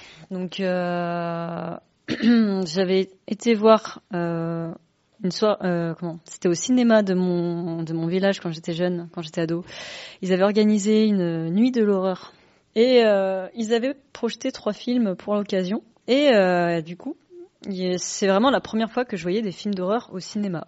Et j'ai pu donc découvrir notamment le film Deux sœurs, qui, euh, qui est sorti en 2023 et qui est réalisé par euh, Kim Ji-won. Woon. 2003, je crois, plutôt. J'ai dit quoi? 2023. Ah, de- 2003, pardon, oui, bien entendu. Euh, Celui-là, il m'avait bien bien euh, bien bien marqué parce que c'est la première fois que je voyais un film psychologique. Je connaissais pas du tout ce que c'était et qui mêlait en plus avec du film de fantôme. Et euh, là, on est vraiment sur euh, le film de fantôme, euh, c'est sud-coréen, je crois. Donc, je trouve ça toujours très efficace au niveau des de la représentation des fantômes parce que ces créatures sont toujours sobres et je trouve que la sobriété de leur représentation donne une certaine froideur qui est toujours enfin qui moi m'avait beaucoup marqué à l'époque, parce que c'est la première fois que je voyais ça, et ça me changeait complètement de des monstres. Ah, ouais, Ou- grandiloquent. ou- Gr- Ouais, c'est ça exactement. Et du coup, j'ai vu une autre façon de d'avoir peur sans avoir quelque chose de absolument euh, impressionnant devant soi. Et euh, j'ai trouvé ça très très bien. En plus, le film est, est très joli, esthétiquement parlant, il est il est plutôt maîtrisé. Et euh, voilà, il y a tout un côté énigmatique aussi parce que je vais revenir un peu sur l'histoire euh, du film. Donc, euh, on a une jeune fille qui qui revient d'un établissement psychiatrique et qui retrouve sa petite sœur et sa famille. Et il y a des histoires un peu avec sa belle-mère qui est un peu bizarre et il y a toutes ces histoires de fantômes à côté qui hantent leur maison et qui révèlent un peu le, le passé sombre de, leur famille quelque part. Et euh, tout ça est très euh, très énigmatique. Je pense qu'il faut le voir plusieurs fois le film pour vraiment comprendre tout. Et il y a beaucoup de choses qui se jouent sur le, le détail. Donc voilà, faut faut un, peu tout observer. Donc voilà. Et euh, c'est vraiment la première fois que je voyais un film comme ça. Et euh, ouais, ça me fait un, un bon, un bon effet. Ouais. De mon côté, euh, je confirme parce que c'est un des, de mon côté, c'était un des premiers films coréens que j'ai vu avec Memories of Murder en classe de cinéma au lycée. Alors j'ai, j'ai un vague souvenir du film. Je me rappelle, j'avais plutôt bien aimé, mais il faudrait que je revoie de mon côté. Donc, euh, pour ce qui est de ma première roco, on va aller dans les or- origines du cinéma. Enfin, on va aller dans les, enfin, les premiers temps du cinéma, puisqu'on, je vous parle d'un film de 1928 euh, qui s'appelle L'homme qui rit, qui est réalisé par euh, Paul Lenny. Euh, donc, comme son titre le suggère, c'est euh, une adaptation du célèbre roman de Victor Hugo, qui a depuis été adapté à de nombreuses reprises jusqu'à récemment par Jean-Pierre Artemis, mais aussi dans le passé par des cinéastes comme Sergio Corbucci, notamment, qui avait fait une adaptation de, de ce roman. Jean-Pierre Abéris. Merci. Et euh, donc en fait, c'est euh, comme le, le suggère le récit. Alors je, je me permets de faire parce que je suis toujours très très très mauvais dans les, résumés de films. Donc je me permets de citer les, les, le résumé sur Wikipédia ou Allociné. Donc c'est en Angleterre à la fin du, euh, siècle. Le roi Jacques II se débarrasse de son ennemi, le Lord Chan- Clan Charlie, et vend son jeune, fille, son jeune fils Gwynplaine au trafiquant d'enfants qui le défigure. Le garçon s'enfuit et sauve du froid un, bébé aveugle, Dea. Tous les deux sont recueillis par Ursus, un forain. Gwynplaine, baptisé l'homme qui rit, devient un célèbre comédien ambulant. Son destin sera bouleversé lorsqu'il découvrira plus tard, sous le règne de la reine Anne, ses origines nobles. Alors en fait, ce qui est très intéressant en fait dans cette adaptation, euh, cette euh, adaptation, c'est certes aujourd'hui on en parle surtout parce que euh, ça a inspiré à, à Bill Finger et Bob Kane le personnage du Joker dans Batman, et c'est vrai que même aujourd'hui film dont on parle malheureusement, comme tu dis, le Maniac Wish, c'est-à-dire euh, Joker, a repris la scène, euh, a repris euh, la scène emblématique du film dans, sous les traits de Joaquin, dans une scène du film Todd Phillips, sous les traits de Joaquin Phoenix. Et en fait, donc c'est un peu dommage, on va dire, de le résumer à ça, parce que c'est vrai que c'est un film très charnière, en fait. déjà, c'est une production, c'est une des premières productions Universal avant qu'ils lancent leur site Uni- Universal Monster, comme pouvait l'être le Notre-Dame de Paris, etc. Et en fait, ce qui est intéressant, c'est que il y a déjà ce qui frappe, c'est que les 20 premières minutes ont à la fois un côté euh, très horrifique prononcé gothique, qui est encore aujourd'hui particulièrement marquant, et euh, notamment en fait, euh, il y a un aspect vraiment malsain en fait qui se dégage. Tu sens que c'est encore dans l'ère pré-code en fait, pré-code Ace, ce qui fait que ça va aborder des sujets beaucoup plus, euh, ça va suggérer des, sous-entendus très malsains. Et euh, tout en gardant un, une fibre mélodramatique parce que c'est vrai que ça paraît très euh, bateau de dire ça mais c'est vrai que c'est vraiment l'idée de l'innocence face à l'horreur. Parce qu'en fait Gwynplaine et, euh, Dea vont former un couple c'est-à-dire qu'elle elle est aveugle et elle voit que la beauté à travers euh, l'âme alors que lui est un être monstrueux mais pour autant on n'est pas tellement on est dans des archétypes qui peuvent paraître très manichéens mais en fait Paul, euh, Paul Lenny va y insuffler quelque chose de beaucoup plus ambigu et complexe et euh, ce qui est intéressant, et ben, c'est là où est l'un des atouts majeurs du film, c'est bien évidemment la prestation de l'acteur Conrad Veidt qui était déjà présent dans le cabinet du docteur Caligari. Et en fait, ça va être un, c'est une performance qui est encore aujourd'hui extrêmement impressionnante parce que ça joue, c'était déjà dans ce, ce type-là, c'est-à-dire ça te renvoie à ta figure ta propre conception de la monstruosité. Et en fait, c'est une performance qui est encore aujourd'hui très impressionnante, euh, qui te marque hein, vraiment l'esprit, parce que ça joue littéralement sur euh, une certaine ambiguïté, parce qu'il y a le sourire monstrueux et le regard qui transmet une émotion qui est totalement différente, pleine de tristesse et tout, et jusqu'à cette scène qui joue sur euh, le désir et la tentation, qui est littéralement l'affiche du film, mais j'en dirai pas plus. Et après, ça dérive vers des vers le serial d'aventure à l'ancienne. Et euh, donc c'est vraiment un film euh, charnière qui préfigure aussi bien les, grands thèmes de la monstruosité au cinéma, aussi bien du côté de Elephant Man que de Frankenstein ou même dans, dans ce qu'on va retrouver par la suite chez des gens comme Tim Burton. Donc c'est vraiment un film. Guillermo del Toro, C'est ça. Donc c'est vraiment un très très grand film, pas juste un film euh, encyclopédie, tu vois un titre Ouais, ouais. d'encyclopédie. C'est un film matriciel. euh, C'est un film matriciel pour l'ambiance et même pour le, le jeu de l'acteur. C'est ça. Et c'est vrai que que ce soit Conrad Veidt ou Marine Philippe, Philibin qui fait justement DA sont très impressionnants dans le dans ce, ce, rôle de couple on va dire. Donc c'est vraiment un film que je, je vous recommande vivement et euh, qui mérite vraiment de, de sortir de, de son de son côté muséifié parce que c'est un film qui n'a rien perdu de son charme encore aujourd'hui. Oui, cette époque-là, des, des, des jeux un petit peu outrés, mais c'est pas péjoratif hein, quand je dis ça, Mm. hein, très expressionniste plutôt, euh, qu'on retrouve après, par exemple, de, chez les maquillages, chez Lon Chaney, etc., et qu'on retrouve même aujourd'hui euh, chez Andy Serkis, par C'est exemple. ça, exactement. euh, qui, qui, qui est clairement une sorte d'héritier de tout ça et, et tout le monde connaît cette image de l'homme qui rit. Enfin même si on n'a pas vu le film, on a tous vu cette image de Conrad Veidt avec son sourire, avec ce- ce- cette dentition. Enfin bref, oui, c'est un film que, qui, a, qui a marqué l'imaginaire et on peut le trouver facilement, Yoann, celui-là du coup? Oui, il est ressorti récemment en salle et je sais plus quel éditeur prépare une grosse édi- a une édition euh, Blu-ray et tout, mais il est aussi disponible je crois chez Criterion comme d'hab. Et on l'a pas dit, mais du coup, le, le Kim Ji-won euh, de sort, on le trouve assez facilement aussi. hein. Et il va ressortir, euh, c'est chez Jeux Jokers, film. Euh, bah moi, du coup, j'ai envie d'évoquer aussi un film qui est sorti euh, il y a quelque temps déjà en Blu-ray dans la collection Make My Day, encore une fois, de Jean-Baptiste Toré. Donc, euh, un double programme avec euh, And Soon the Darkness, un film de Robert Fust. Robert Fust, je vais l'évoquer très vite aussi tout à l'heure dans une autre recommandation, qui est en double programme, donc du coup, avec un film qui s'appelle Fright, et non pas Fright Night. On est vraiment toujours euh, très Dans très l'effroi toujours. de Peter Collinson, 71, donc euh, réalisateur entre autres de The Italian Job, L'Orse Bar, un film de casse avec Michael Caine qui est vachement euh, vachement fandard, très très sympathique, très Pas le film de Jason Statham, ça, avec Mark Wahlberg C'est le remake. le remake. Ah, pardon. Et euh, il, il suit, hein, il suit avec les mini tout ça. Et là, on est dans un genre complètement différent. Euh, c'est un film qui est très intéressant puisqu'il suit vraiment euh, toute cette tendance de film en Angleterre euh, post-psychose, euh, des films comme The Nanny, etc. Et euh, qui est à la fois donc dans cette mouvance-là, mais qui est aussi quelque part précurseur d'Halloween et euh, du slasher, peut-être même de Scream d'ailleurs. Euh, L'histoire est très très simple. Hein. C'est euh, une babysitter incarnée par euh, Susan George. Susan George, vous l'avez connue euh, peut-être à travers euh, Les Chiens de paille de Sam Peckinpah, la femme de Dustin Hoffman. Hein, euh, voilà.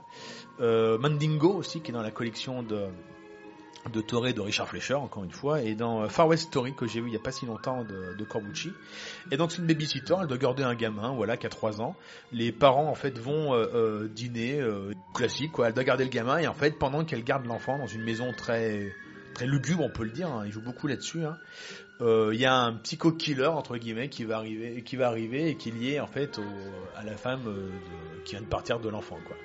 Donc, euh, on retrouve un casting donc assez donc euh, assez joli, on pourrait dans la mesure où donc vous avez Susan George qui a cette thématique quand même du viol euh, dans sa carrière qui est quand même assez euh, assez marquée, hein, qui, est très très malaisante hein, pour le coup.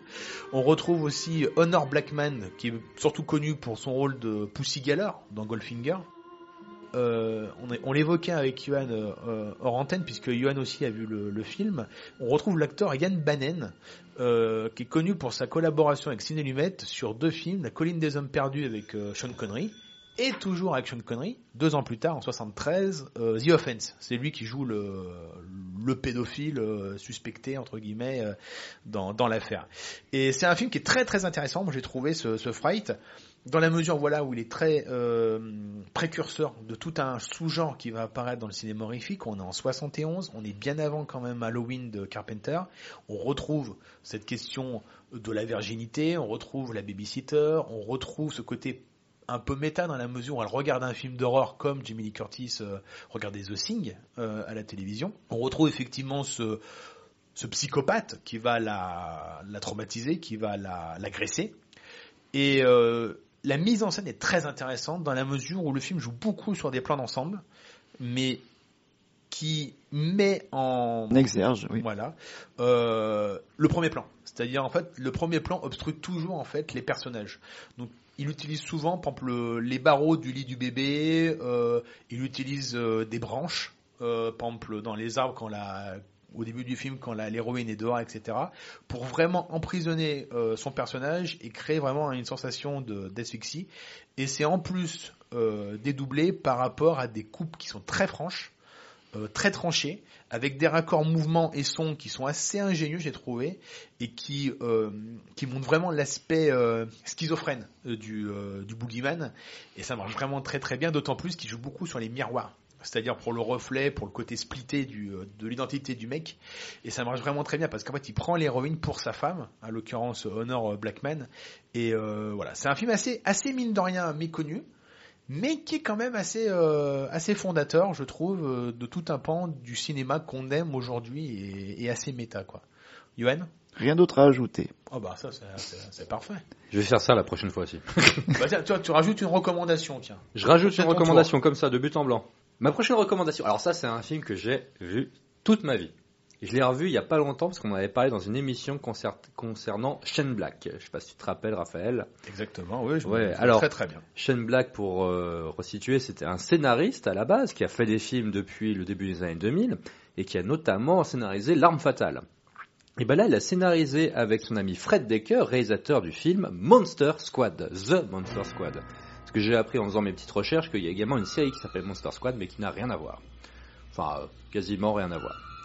Monster Squad, c'est donc euh, quelques enfants qui sont fans de films etc., et qui ont l'impression, encore un peu, que Dracula est revenu avec plein de monstres pour, euh, en gros, euh, créer l'apocalypse. Et euh, ils vont donc utiliser tout ce qu'ils connaissent de leur, de leur savoir en pop culture horrifique pour combattre ces démons, puisque bien sûr les adultes ne les croient pas.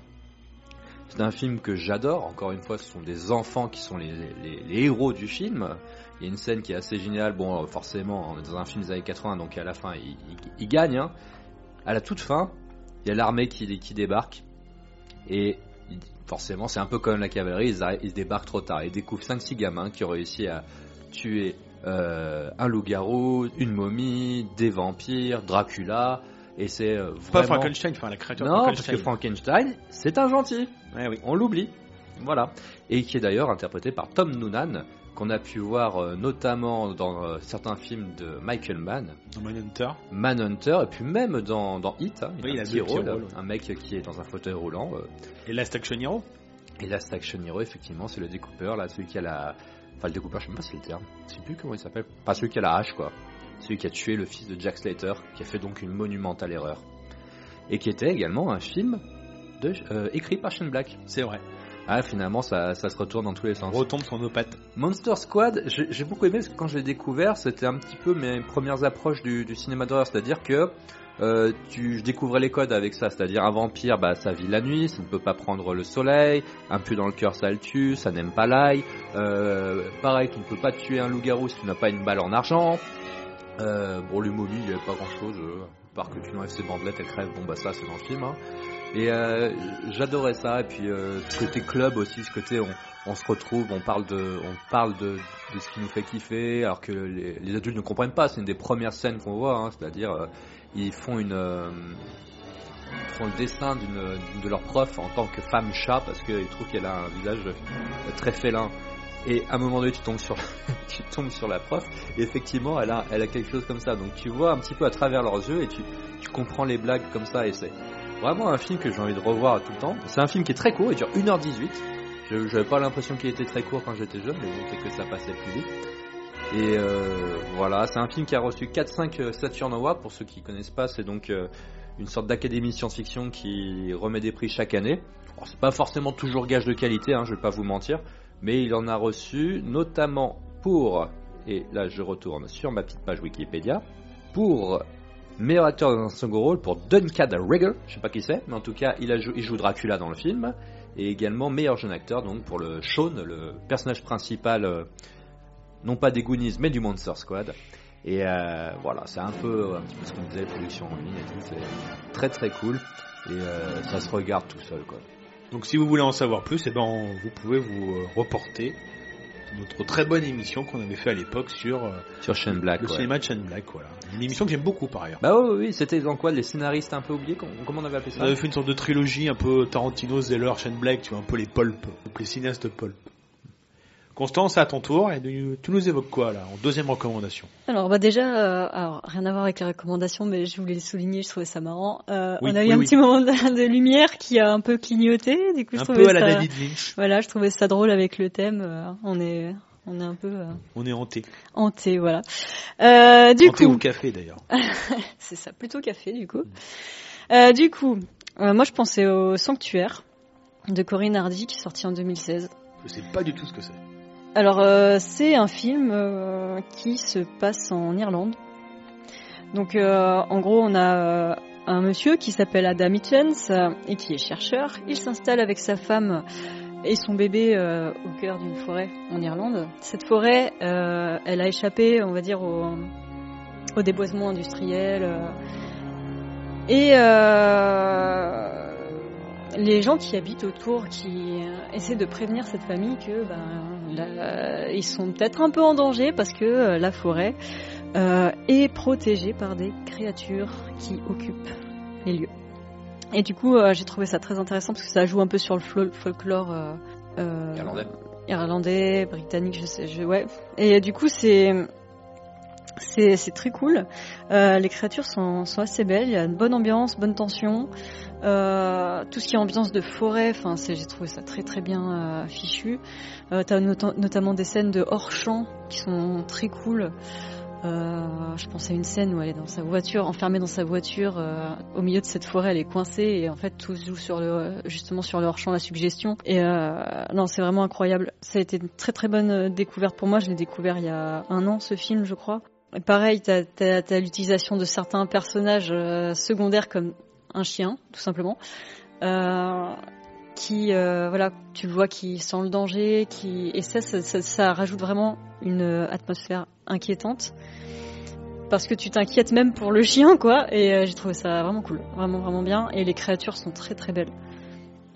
Voilà. Et tu, tu l'as découvert où, comment? C'est un ami qui m'en a parlé je je je pas je connaissais pas ce film il m'en a parlé et du coup je suis allée je suis allée voir Il est sur une plateforme?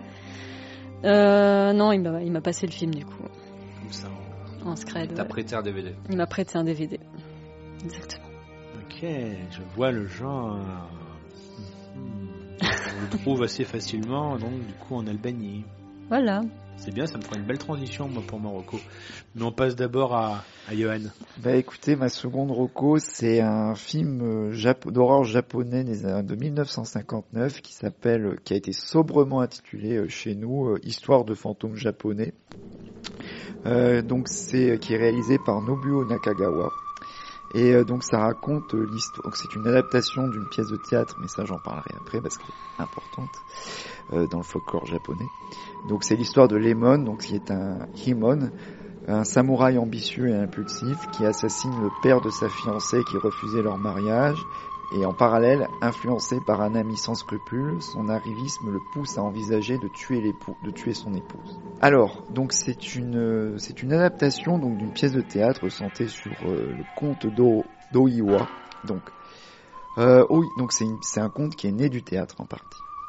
Et euh, donc c'est c'est la plus célèbre histoire de de vengeance d'outre-tombe au Japon, de- donc qui a inspiré euh, Conte de Monte Cristo? on peut dire ça, voilà, de la vengeance. C'est la vengeance d'entre, c'est une vengeance d'entre-tombe.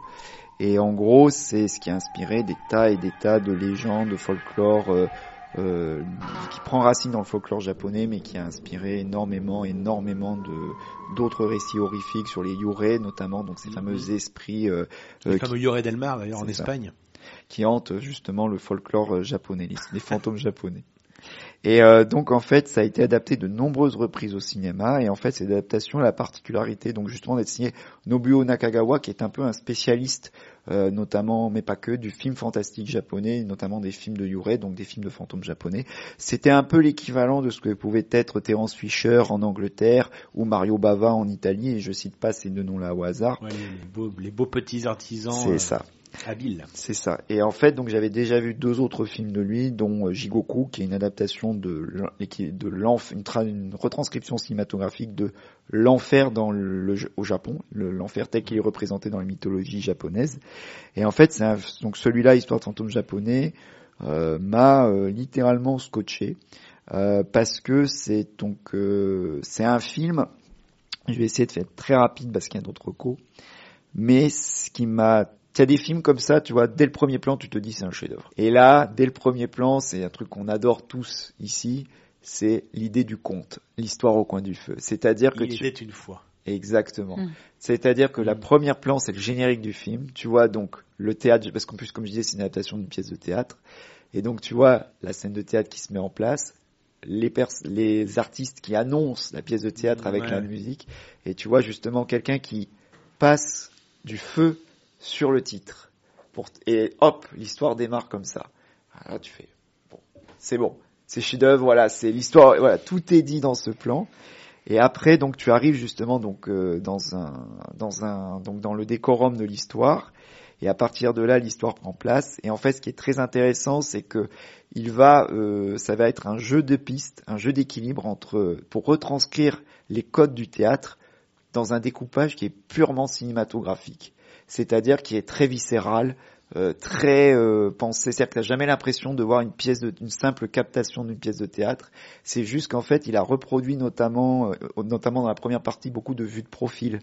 Euh, des plans séquences en vue de profil qui montrent justement le, protagoniste principal faire des exécutions, ce genre Mhm. de choses, et avec une utilisation très virtuose du cinémascope, auquel va s'ajouter l'utilisation, et ça c'était la grande force du cinéma japonais, parce qu'ils avaient des, pellicules assez particulières dans les années 60, euh, notamment de la couleur rouge. C'est-à-dire qu'il va utiliser, euh, il va jouer sur une, un crescendo de la couleur rouge dans le cadre, d'abord comme élément euh, de, par exemple des draps, de ce genre de choses. Puis après le, nuage rouge, enfin le fameux pardon, le coucher de soleil rouge qui est amorcé à un moment précis dans le film pour souligner l'emprise du fantastique et de la vengeance d'outre-tombe euh, dans l'histoire. Et en fait, c'est une histoire qui est fait justement quelques petites entorses à, la pièce d'origine qui était beaucoup plus garnie que ça, mais c'est pour vraiment euh, aller vers l'évidence. C'est vraiment un récit qui est construit sur euh, la, la pureté, l'évidence euh, de l'histoire, du conte autant que tel. C'est vraiment un conte. Et la dernière, et donc c'est un crescendo qui culmine dans une vengeance d'outre-tombe qui est très graphique, avec justement des idées mais toutes simples, c'est-à-dire la, la, la victime qui va se venger donc euh, une fois morte. Au début, tu la vois regarder son visage et elle tourne son visage et tu vois qu'elle est à moitié défigurée. Et elle commence à arracher ses cheveux et ça arrache une partie de son visage.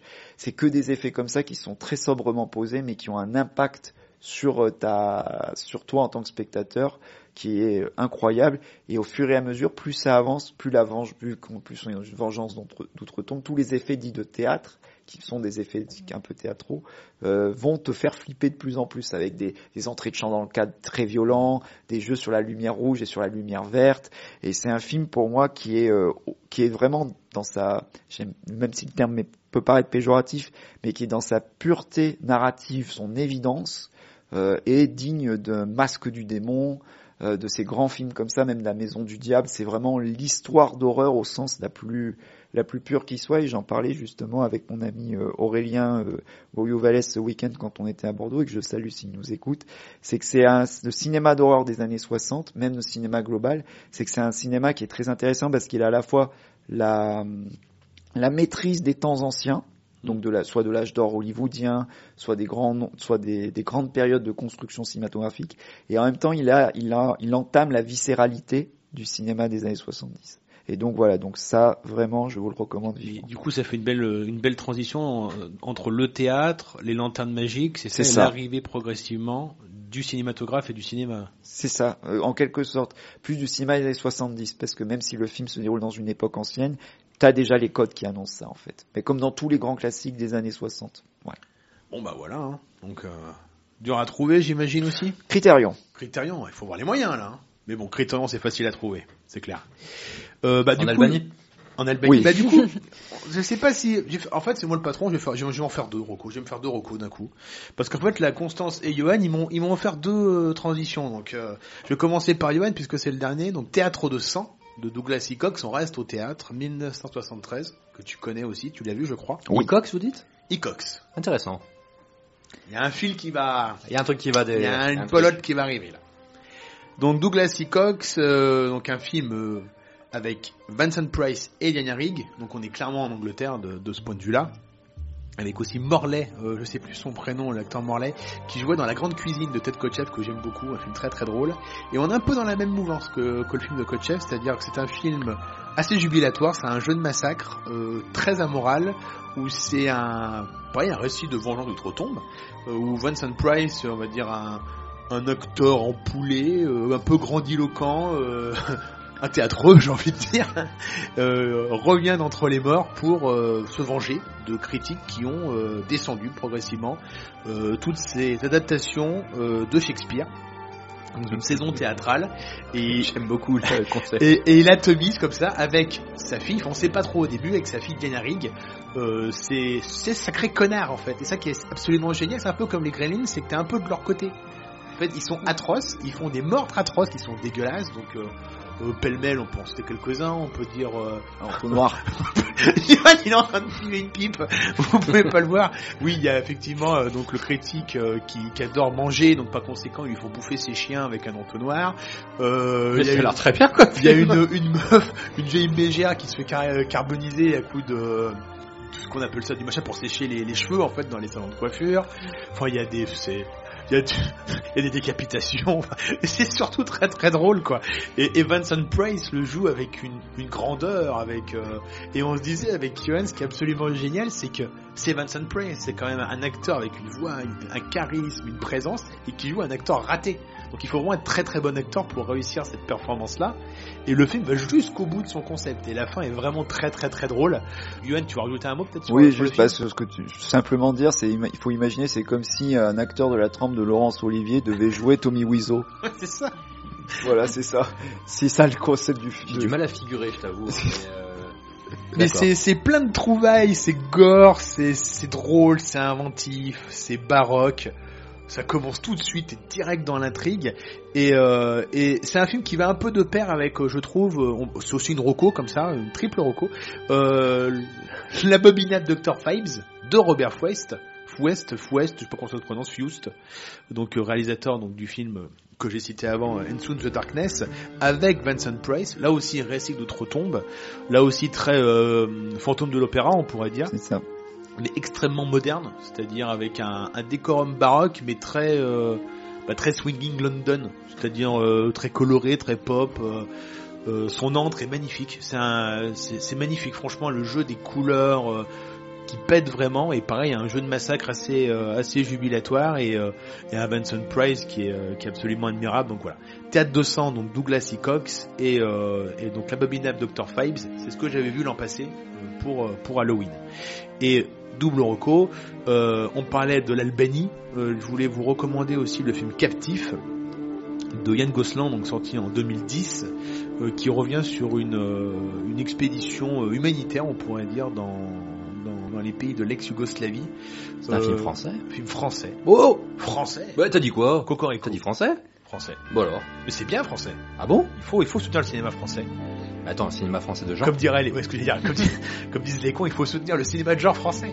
Et euh, donc Yann Gosselin, c'est un cinéaste que j'aime beaucoup, là, qui vient de sortir dernièrement Vision, qui se fait atomiser euh, par tout le monde. Mais moi, j'aime, j'aime beaucoup le film. Euh, c'est une réalisation, voilà, euh, assez sensitive et qui suit, voilà, une euh, une expédition de, de médecins euh, dans, ces pays euh, qui se fait, comme le titre l'indique, capturer. On ne sait pas trop pourquoi au début. Euh, on les torture, ils disparaissent. Euh, c'est assez gore. Et ce que j'aime beaucoup, c'est que le film nous embarque tout de suite. C'est-à-dire que c'est un film qui va droit au but. Il est simple, il est basique, et il est assez bien mené, très carré, et qui joue énormément, je trouve, sur la compréhension de l'environnement. Euh, qui compte déjà beaucoup euh, chez Yann Gosselin, c'est vraiment l'une de ses thématiques en tant que metteur en scène, et où chaque mouvement de caméra euh, des travelling circulaires par exemple, des retournements de caméra ou même des plans fixes suggèrent vraiment la tension sous-jacente de ce que pense le personnage en fait face à ces justement ces euh, ces hommes euh, d'une violence extrême quoi. Et, et c'est très brut de décoffrage et on retrouve un petit peu tout ce qu'on va aimer en fait dans les films d'après de, Gosselin. Donc t'as l'amour du genre en général et donc par conséquent le, cinéma de, pure mise en scène qui va avec. Il y a l'accaparation qu'on retrouvait dans Un homme idéal, un peu le lâcher prise qu'on retrouvait dans, dans savoir écouter quoi comme dans, euh, dans Boîte Noire comprendre en fait l'espace et qui t'as en face de toi.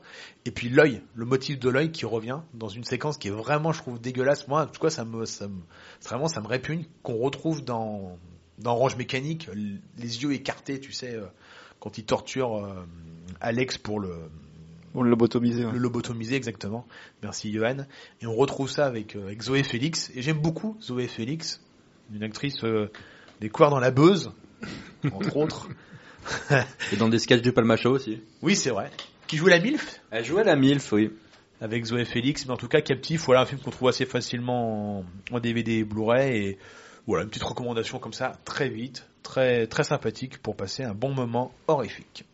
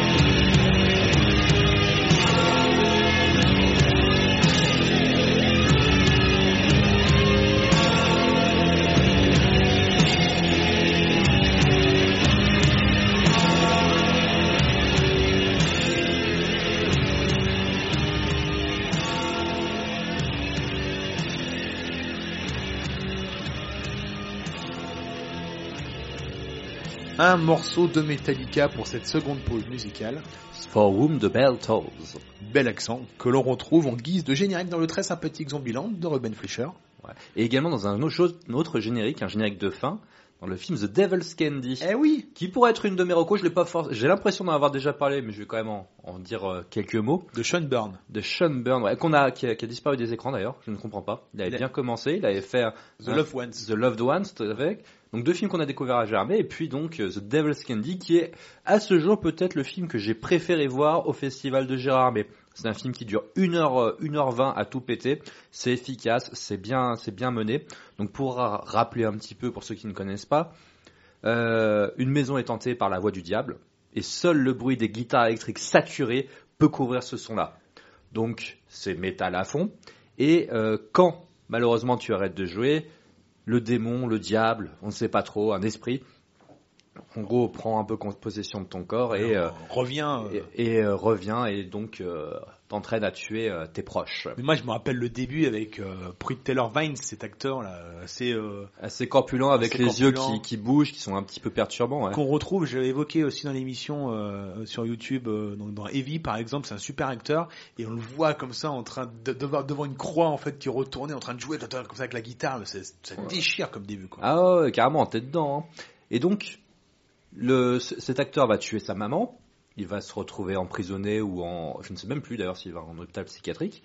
Et donc, euh, la maison est en vente. Et une petite famille de métalleux euh, va, euh, reprendre le, va reprendre la maison. Donc, métalleux, je dis ça, c'est juste parce qu'ils écoutent du métal à fond, mais en fait, c'est une famille tout à fait normale, qui s'aiment, qui se font des bisous, qui se font des câlins, qui n'ont pas forcément une déco euh, de dingue, c'est pas loin des clichés Qui aime la peinture qui aime la peinture, ouais, le, le père est donc, euh, est donc peintre, et il va commencer à, lui, euh, dessiner des, des trucs un petit peu euh, étranges, euh, diaboliques, notamment sa fille en train de brûler, et va s'en suivre un, un petit chassé-croisé entre non seulement ces bruits du démon, mais en plus l'ancien tueur qui va revenir dans la maison.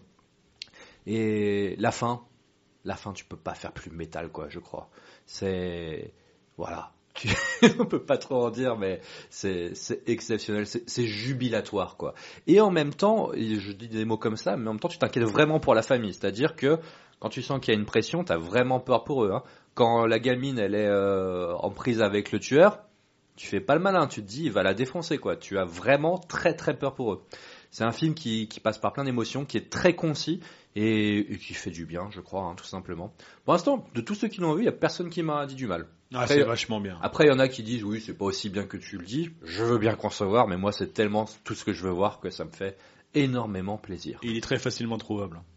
Oui, il était sorti en Blu-ray, ça doit se trouver également. Je crois que c'était sur OCS à une époque, je sais pas s'ils ont encore les droits, mais ça devrait se trouver assez facilement. J'enchaîne? Ah bah super. T'as le Alors moi, droit. je voulais continuer encore. euh, donc euh, moi, ma période ce sera 85-90. Donc là, on est en 87, année de ma naissance pour ceux qui ne le savent pas. Je vais vous parler d'un film qui s'appelle The Hidden de Jack Scholder. Mais oui, on adore ce film. Vous connaissez ce film? On adore. Vous adorez, parfait. Alors, de quoi ça parle The Hidden? Déjà, faut savoir que c'est le Grand Prix du Festival d'Avoriaz en 87. Ok? Qui c'est qu'il avait à côté? Il avait Robocop. Donc euh, autant dire que le film a quand même euh, soit volé à Robocop, soit valait quand même quelque chose, et je pense qu'il vaut beaucoup. Donc Hidden, de quoi ça parle? Tout simplement, il y a des personnes qui font des trucs un petit peu fous. Un mec qui va braquer une banque, qui va, qui va dévaler, euh, je crois que c'est Los Angeles à fond dans sa voiture de sport, qui va buter ça, ouais. les flics, etc. Ça commence comme un film d'action taré, etc.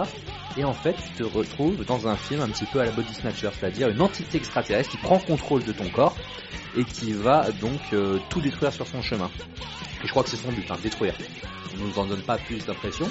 Et d'un côté, un petit peu euh, comme dans Terminator, si on envoie un méchant, ben on va envoyer un gentil. Et qui est le gentil? C'est le magnifique Kyle MacLachlan. Donc c'est avant Twin Peaks, mais après Blue Velvet.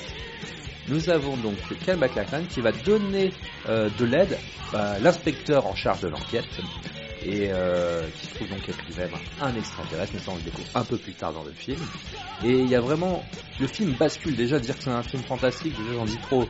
Tu sais pas au en début, fait tu- vers quoi tu vas te diriger dès le début du film. c'est ça, ça se déroule. C'est un film j'adore. Il se déroule, c'est-à-dire que tu vas pas être dans un dans un canevas assez classique. Ça va vraiment se dérouler au fur et à mesure, et puis ça va aller dans les endroits où tu t'attends pas. C'est pris à la gorge tout de suite comme dit Billy Wilder. Carrément. T'es dans un film d'action, il y a des séquences, après il y a des, y a des, euh, des moments un petit peu, un petit peu goras, vite fait, et ça, T'as des strip club, euh, t'as du rock, euh, t'as des bagnoles qui vont à toute allure, euh, t'as qu'on appelle ça là, un, un lance-flamme. Enfin, a... Ah ça y va ouais c'est la démesure des années 80 mais en même temps ça va très bien avec le, ce, ce personnage, ces personnages de, de méchants. Bien bien qu'il y ait qu'une seule entité qui prend plus possession de plusieurs corps. C'est dégueulasse. Ah ouais ouais. Dernièrement, elle y était sur Twitter, elle avait Ultra Blast qui l'avait posté, elle avait fait le tour du, euh, du, du Twitter ciné, tout le monde disait mais c'est trop bien fait, c'est dégueulasse, ça, ça a pas vieilli en plus. Hein. Non non carrément. Et puis euh, ça sent bon les années 80 mais les bons années 80 tu vois. Ouais, c'est un film fun, qui, voilà, qui pète pas plus haut que son cul, et qui va, voilà, qui fonce euh, droit dans la nuit, quoi. C'est, euh... Johan, t'as un petit mot à dire peut-être sur le film, comme tu l'adores aussi? Bah en fait j'ai découvert euh, l'an passé en fait, donc euh, ce que je l'avais jamais vu, je sais qu'il avait une très belle réputation, je dirais juste qu'il y a un truc que j'avais beaucoup, euh, beaucoup aimé en fait, c'est que c'est c'est presque du GTA avant l'heure en fait. Oui, oui, oui, c'est. GTA avant l'heure, chute libre, tous ces films là, parce qu'en fait l'extraterrestre possède souvent des des, des, des déshérités de la société et en fait ça crée une Ah, sorte de vengeance en fait. Oui, oui. Et euh, ça c'était plutôt fun et puis comme tu l'as dit, moi j'ai été très content parce que l'an passé Criterion Chanel a fait une rétrospective et en fait Kyle MacLellan qui est toujours fier du film, il, a- Il peut, il peut. il, a- il- il adore et tout, il a fait un live euh, en lien avec Criterion où il diffusait le film en direct et il revenait sur le film en fait. Donc ça fait plaisir de voir un acteur comme lui qui assume totalement encore le film aujourd'hui, qui en est très fier. Non non, il y a vraiment pas à avoir honte. Hein. ah ouais, c'est un de ses meilleurs, il, il est super dans le rôle et tout. je- en plus, c'est vrai que c'était sa- c'était sa période de, de folie, hein, quand même, McLachlan, Ouais. euh, milieu des années 80, début 90. Après, malheureusement, bah, c'était plus euh, de, de passage dans les séries télé. Ouais, au-delà de David Lynch, il y avait Verhoeven, Oliver Stone, enfin il y avait Ouais, non, trucs, mais c'est un hein. super acteur, quoi, beaucoup. J'adore ce mec. Donc voilà, The Hidden, donc de Jack, Jack Shoulder, et c'est voilà, c'est du pur plaisir. Constance Alors, euh, bah moi je me rends compte que j'ai pas lu mes fiches dans le bon sens, euh, du coup c'est pas grave, mais euh, voilà, je vais revenir en 2005. Je vais reparler d'un d'un autre film que j'avais vu à cette fameuse soirée euh, horreur euh, quand j'étais jeune. Donc c'était The Descent de Neil Marshall, c'est Neil ça Marshall. ouais. Euh, Faut donc pas être claustro. Exactement. Et euh, moi, j'avais trouvé ça euh, incroyable. Alors déjà, je vais, quand même raconter un peu l'histoire. Donc, euh, euh, on suit une jeune femme euh, qui s'appelle Shona McDonald. Je sais plus si c'est le nom de, l'actrice ou du personnage, j'ai un petit doute. Du coup, elle se rend en Caroline du Nord pour, avec, pour rejoindre des amis et elles vont s'aventurer dans des grottes, faire de la spéologie, quoi. Mais elles découvrent vite qu'elles ne sont pas seules dans ces grottes et qu'elles sont habitées, encore une fois, par des créatures assez effrayantes. Donc oui, effectivement, c'est un film qui joue beaucoup sur la claustrophobie. Euh, moi, je sais que jamais de ma vie, je ne ferai de la spéléologie. Oui, c'est ce genre de truc qui, qui, ouais, qui, qui t'empêche de faire un truc plus tard, quoi. Moi, moi non plus parce que je suis trop gros, Ouais. donc du coup dans les trous je passerai pas en fait. Non, je serais mais- complètement bloqué, je me ferais bouffer le cul. donc. Mais même de base, euh, moi, tout ce qui est euh, coin, euh, enfin Ouais, ouais. petit, tout ce qui est petits espaces, etc. Ça, ça me, déjà, je suis, je suis pas bien, tu vois, je suis un peu claustro. Et du coup, euh, bah, voir ça dans, dans un film et vraiment euh, bah, mélanger euh, le, la, les créatures, cette ambiance claustrophobique, euh, qui est un sentiment que tu peux te retrouver dans la vraie vie au final. Euh, bah, j'ai trouvé ça super, super, super efficace. Euh, en plus, pareil, c'est un film qui est assez euh, psychologique aussi. Je me rends compte que j'aime bien le, mélange psychologique horreur. Je trouve que ça fonctionne assez bien. les Android, si je me rappelle bien, ça. C'est ça, c'est ça. Et, euh, et du coup, euh, bah voilà, tout ça est, est exprimé également dans le film. Et euh, tout mis ensemble, ça fait, ça fait quelque chose de, de vraiment, vraiment bien euh, à Ouais, regarder. puis le, le design des créatures très pâles, elles Très- sont aveugles. Ouais, mais ils ont vraiment réfléchi le design des créatures par rapport à l'environnement dans lequel elles évoluent, quoi. C'est ça. C'est, euh, elles voient pas la lumière. euh, Un des films qui utilisait aussi l'infrarouge. euh, Non, pas l'infrarouge, mais comment quand c'est ouvert, je sais plus Oui, c'est oui, je vois l'infrarouge. euh, euh, je crois qu'il n'y a pas un délire comme ça. Il y a ultraviolet, infra... c'est infrarouge, ouais. Infrarouge, ouais. Euh, c'est vrai que c'est cette veine un peu comme à l'époque avec euh, Rec, tous Ouais. ces films-là. Ouais, ouais. Très immersif, pour le coup. Puis c'est le meilleur film de Neil Marshall parce qu'après il a pas fait quand même des films. euh, Alors moi, je vais défendre Doomsday. Pas, je voulais dire, pardon, Londres 2023. Ouais. Putain, Une suite non officielle euh, de, du film de, des films de Carpenter. Je sais pas, moi, il me faisait marrer ce film. ouais, il y, a du, du cannibalisme, je me rappelle des mecs embrochés et cuits au barbecue. Ah, bah, non mais c'est un, un peu pourri de, c'est un peu un peu pourri de tout ce que j'aime. un peu pourri, un peu pourri, certes, mais ouais, ça m'avait fait, euh, ça m'avait fait plaisir à l'époque. Et The Descent, je me rappelle, on l'avait, euh, moi je l'avais découvert, mais je crois que tu étais avec moi, on l'avait vu à l'époque dans les nuits de Fabrice Calzettoni. Je euh, la loupé cette soirée-là. ouais. Les épouvantables vendredi et qui était couplé euh, avec euh, Eden Lake pour une thématique un peu euh, un peu vacances. Il y avait aussi dans de la merde d'ailleurs, Mm. forcément avec Fabrice, une soirée un petit peu vacances et c'était euh, c'est vachement bien. Et c'est vrai qu'en salle ça marchait vraiment très très bien. Tu te, chiais dessus. Je sais pas si j'y étais pas aussi à cette soirée, ça me parle. On avait bien rigolé, hein, je me rappelle. Eden Lake, ça c'est super reco aussi, hein, parce Ouais. que ça c'est juste un petit couple qui veut passer un bon week-end et qui vont se faire emmerder par des gamins.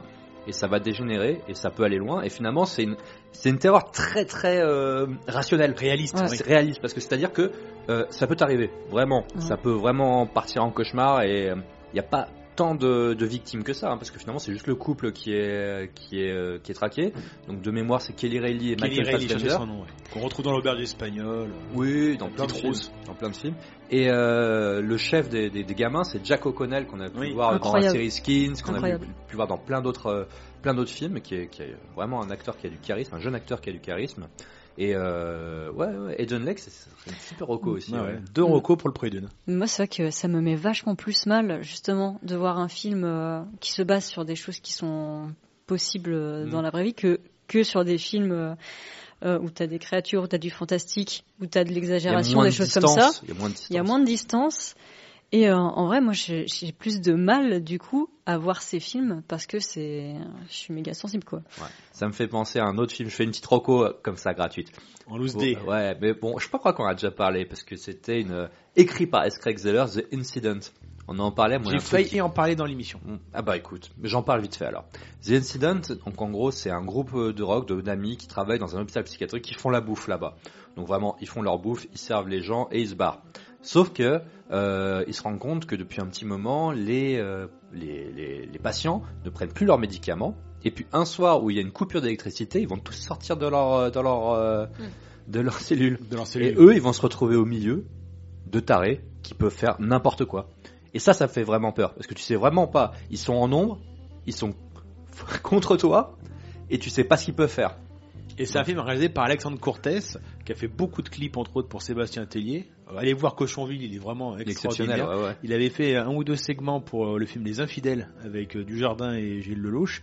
Et c'est, on lui avait, on lui avait parlé à, à, à était extrêmement sympathique. Et c'est vrai que c'est un mec, un bon, un bon petit artisan, pareil, qui pète pas plus que son cul, voilà, qui sait bien faire ses, Il est inventif, ouais. un vrai petit univers en plus dans The Accident et tout, une vraie belle photo, euh, une ambiance, euh, des très beaux plans nichons aussi. euh, qui- Ah ouais, je me ouais, rappelle dans, ouais. dans The Accident. Le plan Boops euh, qui fait plaisir, qui, qui, qui permet de, faire, de, de cocher ça dans le cahier des charges, mais, euh, mais sans être trop vulgaire ou quoi. Et qui a rien fait après. Bah, je crois qu'il a fait les épisodes de série. Il me semble, alors je, je dis peut-être une connerie, mais qu'il a réalisé la scène de, de gala entre guillemets euh, dans euh, le Grand Bain, c'est-à-dire la dernière scène où il danse dans le, dans le truc. Il me semble que c'est lui qui a réalisé cette séquence. Et ça me vient en tête, il a aussi réalisé des épisodes pour la très bonne série euh, Au service de la France, donc de Jean-François Alain, euh, dans le même esprit comique que les OSS 117. Il a fait un ou deux épisodes aussi, euh, très bonne série au passage. Et toi, Yoann, qu'est-ce que tu nous recommandes alors? Ben moi de mon côté, c'est la prochaine reco, c'est un film italien des années 70, euh, de 1967 pour être plus précis, qui s'appelle La maison aux fenêtres qui rient de Pupi Avati. Alors donc c'est l'histoire d'un artiste spécialisé dans la restauration de fresques qui s'appelle Stefano et qui est invité par un ami à exercer ses talents dans l'église d'un petit village italien. Et en fait, loin d'être épaulé par le prêtre, il ressent assez vite l'hostilité d'une partie du village qui s'oppose à la résurrection de cette pièce de collection. Alors c'est un film très particulier dans le cinéma italien des années euh, 70. Euh, donc le- déjà l'au- l'auteur du film Pupi Avati c'est un mec assez particulier parce que c'est un mec qui a fréquenté aussi bien euh, Fellini, euh, qui a été co-scénariste de, Salo, les 120 journées de Sodome de, donc, de, Pasolini. de Pasolini, qui après a fait un peu de tout. C'est-à-dire, c'est pas tellement un, c'est un réalisateur et un scénariste, mais surtout une personnalité du cinéma italien. Il faut dire qu'à l'époque aussi, le cinéma italien, c'est pas comme le cinéma français avec ça. des castes, c'est-à-dire que tout le monde parlait avec tout le monde, ils mangent dans les mêmes restaurants. C'est la fameuse anecdote de Trintignant sur euh, le grand silence, où tout, où tout le monde échangeait. Voilà. C'est ça. Tout le monde échange, tout le monde apportait sa pierre à l'édifice. Il n'y a pas de, de hiérarchie, il n'y a pas de, de, de, de complexe d'infériorité en fait par rapport aux, aux gens traités et aux auteurs. C'est un cinéma communiste? Un peu.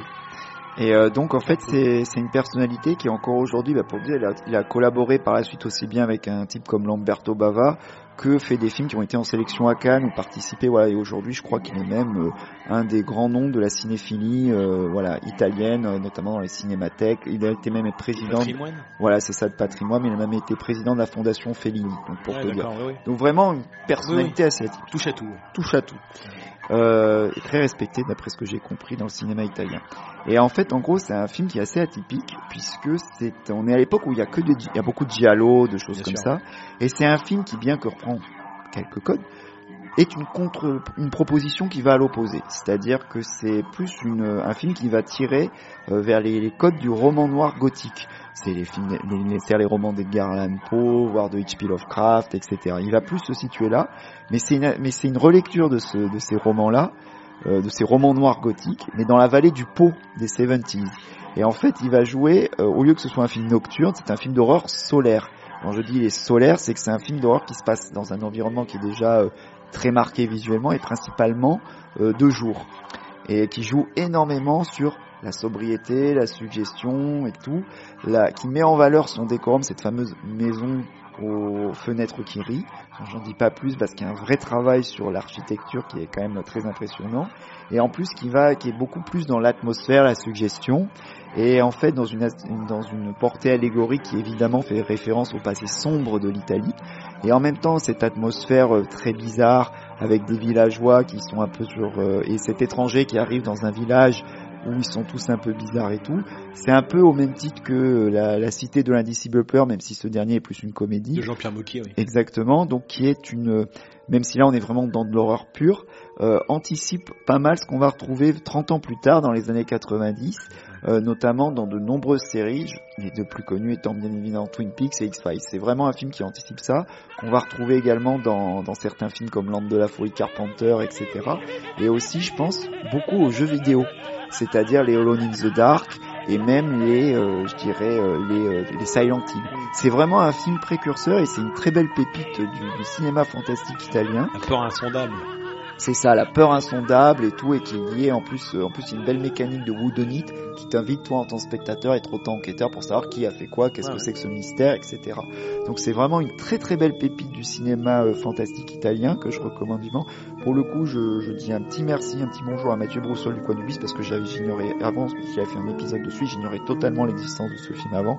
Donc un petit un merci à Mathieu Broussol pour cette découverte. Et, ma, et voilà, donc euh, je ferai ma deuxième reco, je pense, euh, ma seconde reco après euh, le tour. Du coup, j'enchaîne moi avec le Docteur Potio de Christian de Chalonge, réalisé en 1990, donc un film français. T'as Euh, dit français? Français. Ça existe ça? Oui. Et, Oh. et un film de genre français. Quoi? Et avec Michel Serrault. Quoi? Et oui, donc Christian de, de Chalonge, c'est un, un réalisateur que j'ai évoqué dernièrement euh, euh, dans le podcast euh, Planet of the Tapes et je le remercie encore de, de Green. On avait fait euh, Malville, donc un post-apo euh, français euh, peuplé de stars et j'avais évoqué un petit peu ce, ce film mais je voulais un peu revenir un peu plus sur euh, sur celui-ci. Donc euh, Christian Chalonge, c'est quand même un, un mec qui vient de l'IDEC, qui était second assistant, puis premier assistant quand même pour des metteurs en scène comme euh, comme Franju par exemple, comme Clouseau ou bien euh, Jessua. Donc ça montre tout de suite un peu dans quel type de cinéma peut être euh, ce, ce Et c'est un mec très atypique, euh, qui a malheureusement complètement périclité avec le temps, euh, qui a fait des films vraiment très étranges comme L'Alliance par exemple, avec Jean-Claude Carrière et Anna Karina qui anticipe pas mal Melville, mais euh, faut pas trop déflorer l'intrigue, voilà, avec des animaux, j'en dirai pas plus, très étrange. L'argent des autres, un film avec Trintignant, avec Claude Brasseur, avec Michel Serrault, qui est quand même son acteur fétiche, ils ont beaucoup collaboré ensemble.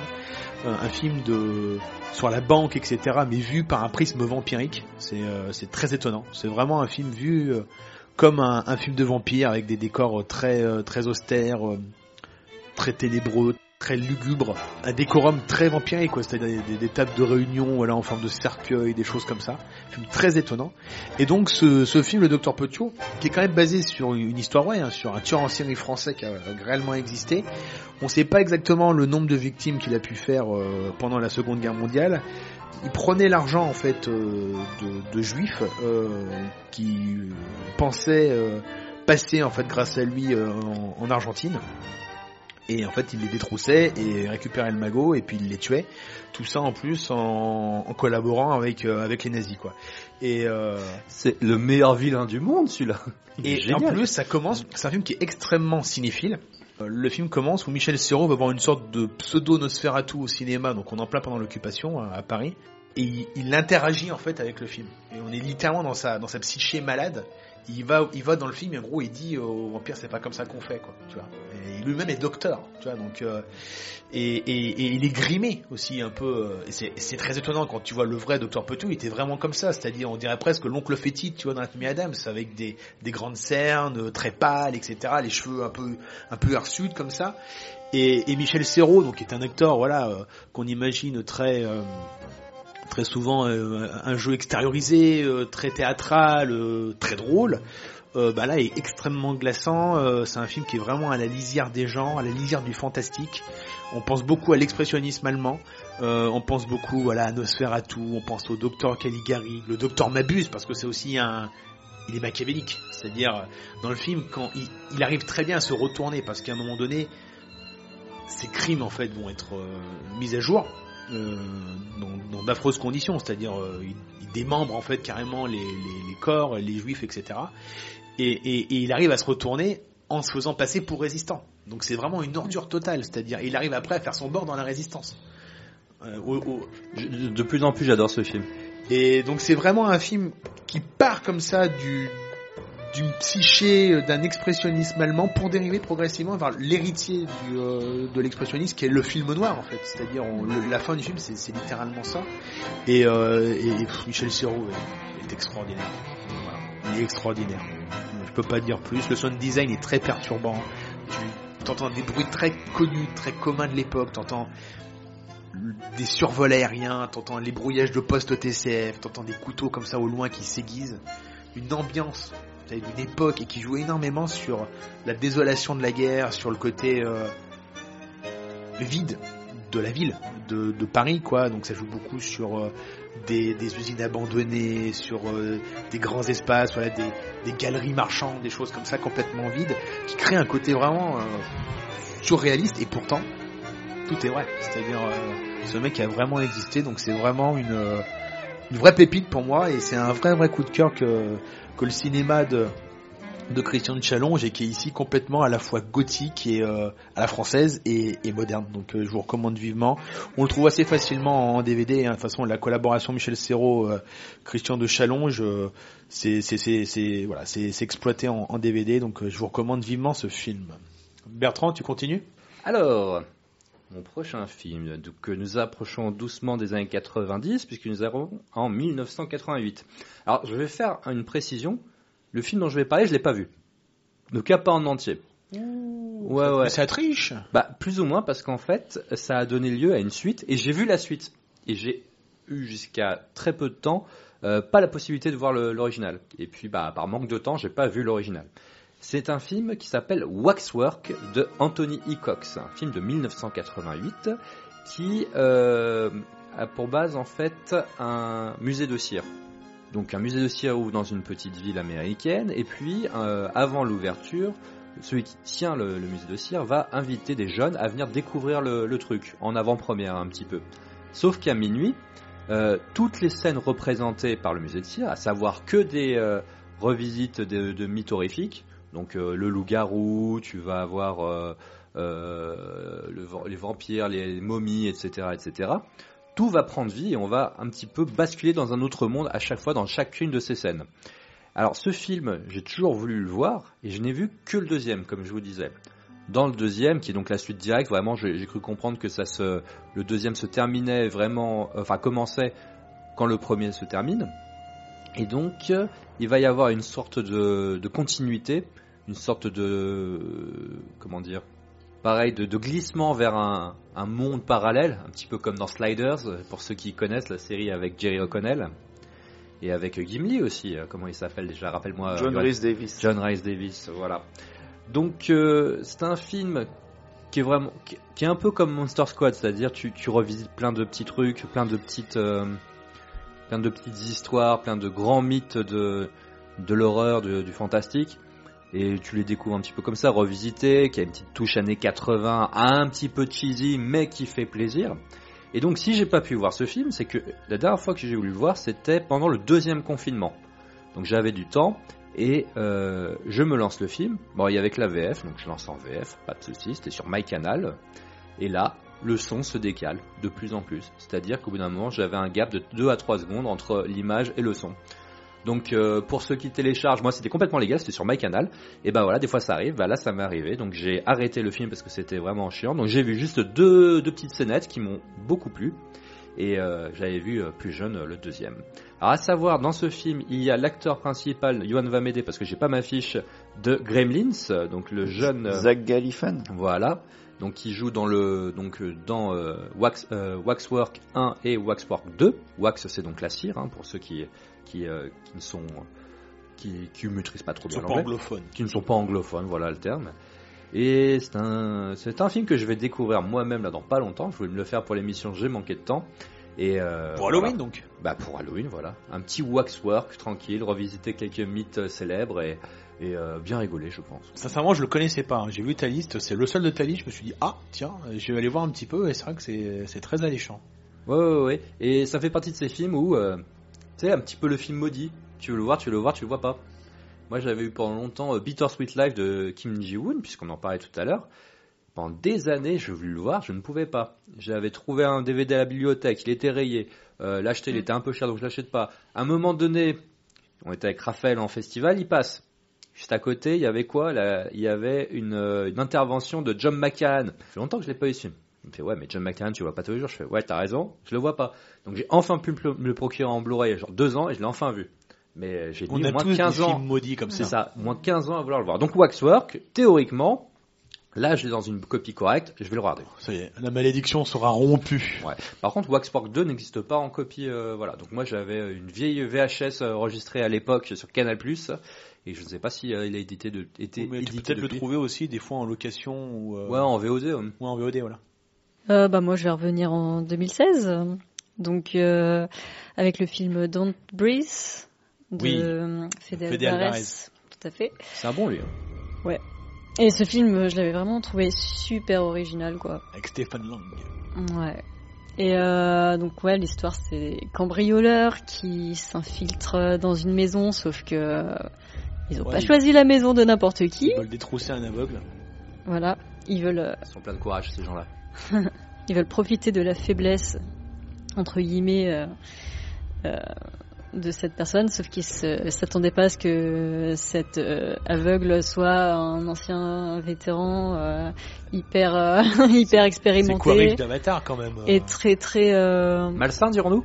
malsain, euh, très euh, bah, en fait euh, ouais ils se sont attaqués à la mauvaise personne quoi. Fallait pas le faire chier. Fallait pas le faire chier. Et, au final, tu démarres, tu te dis bon, euh, tu, tu dis est-ce qu'il faut avoir de la sympathie pour euh, pour l'aveugle? Est-ce que c'est lui qui va être la victime? Mais non, en fait, au final, ça s'inverse et tu, tu, tu finis par avoir euh, de la compassion pour les, les cambrioleurs, donc les personnes qui étaient mal intentionnées à la base et qui au final euh, se font euh, dé- défoncer euh, tout au long du film. Et tu dis mais t'as envie qu'ils s'en sortent les pauvres. Et euh, c'est incroyable. Enfin le, le film est, est vraiment fou. C'est un peu terreur aveugle, mais de l'autre point de vue. Et du coup t'as bah pareil, hein, t'as tout ce jeu sur euh, le son. La euh, spécialisation, je me rappelle. bah oui, parce qu'il se cache dans la maison, c'est un huis clos en fait. T'es- T'es t'es fer- fermé dans cette maison et tout se passe dans cette maison. C'est de plus en plus réduit en plus, les espaces de Ouais. liberté dans, le- dans cette maison. Ah oui, il rend un peu claustro aussi celui-là du coup. Il Et, évolue euh, de façon euh, très très très malsaine. Eh Moi, oui, oui, rappelle, ah euh, ouais, ouais, bah à la fin. disais, il y a un bon postulat, oh ça va, encore un film qui déroule. Ouais, et en fait, ça, ça, ça Ouais, c'est révèle ça. encore euh, autre chose. T'as des, des choses qui sont cachées et tu dis waouh quand tu découvres tout ça. Non, non, mais vraiment, vraiment bien ce film. C'est un nom comme ça qui est apparu euh, depuis, on va dire, le début. Début de euh, 2010, ouais. Ouais, Mm. voilà, et c'est vraiment un, un, un- Il est bon, quoi. Il est pas mauvais du tout dans, dans les nouveaux noms qui sont apparus. Il est... Pourtant, il partait euh, pas du bon, euh, pas du bon pas, parce que c'est de mémoire, hein, c'est celui qui a réalisé le, le enfin le, suite remake, remake, euh, reboot de, de Evil Dead, Ouais. qui était beaucoup plus serious business, mais qui fonctionnait vraiment bien en tant que film d'horreur. Il avait fait la suite de Millennium aussi, qui était pas dégueulasse, j'ai trouvé, moi, avec Claire Foy. Mm. Mais bon, personne ne l'a vu, j'ai l'impression. Bah non, je l'ai raté celui-là. Je sais pas pourquoi il me faisait plus envie. ouais. Et c'est la suite du film américain, du Oui, film oui, c'est de, ça. ouais. Ça a rien à voir avec la suite des films avec Noomi Rapace. Non. Voilà, donc ouais, euh, Don't Breathe, euh, un Mm. film qu'on aime beaucoup euh, tous autour de la table. Et pour la petite histoire perso, ça c'est complètement anecdotique, mais euh, ça me fait ça me fait assez rire parce que je sais pas si vous vous souvenez, à la fac, on nous faisait réaliser des films.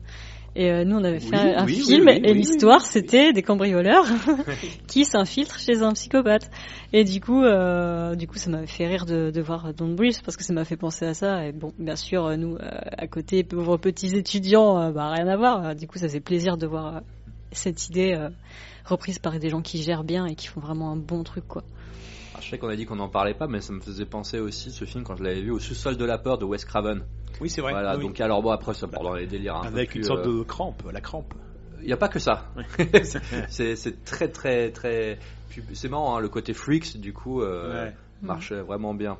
Donc c'est avec Ving Rhames si je me rappelle bien, et puis euh, je ne sais plus comment ça. L'enfant il n'a pas dû faire grand chose dedans, Non, mais, mais Fool il s'appelait, je le, me rappelle. film, ouais. ouais.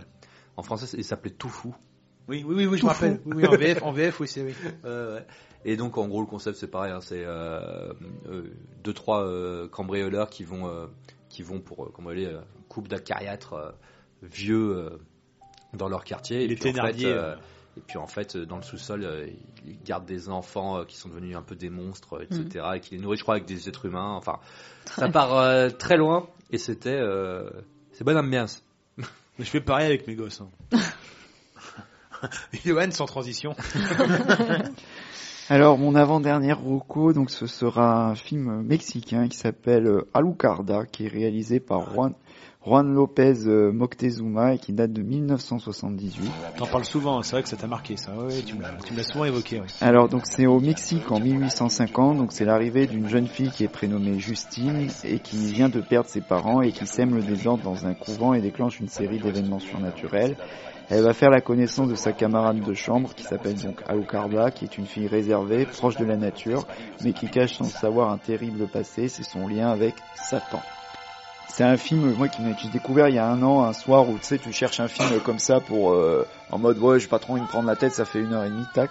Et c'était un film que m'avait passé, je tiens encore à remercier Aurélien, mon ami Aurélien Goriot-Vallès.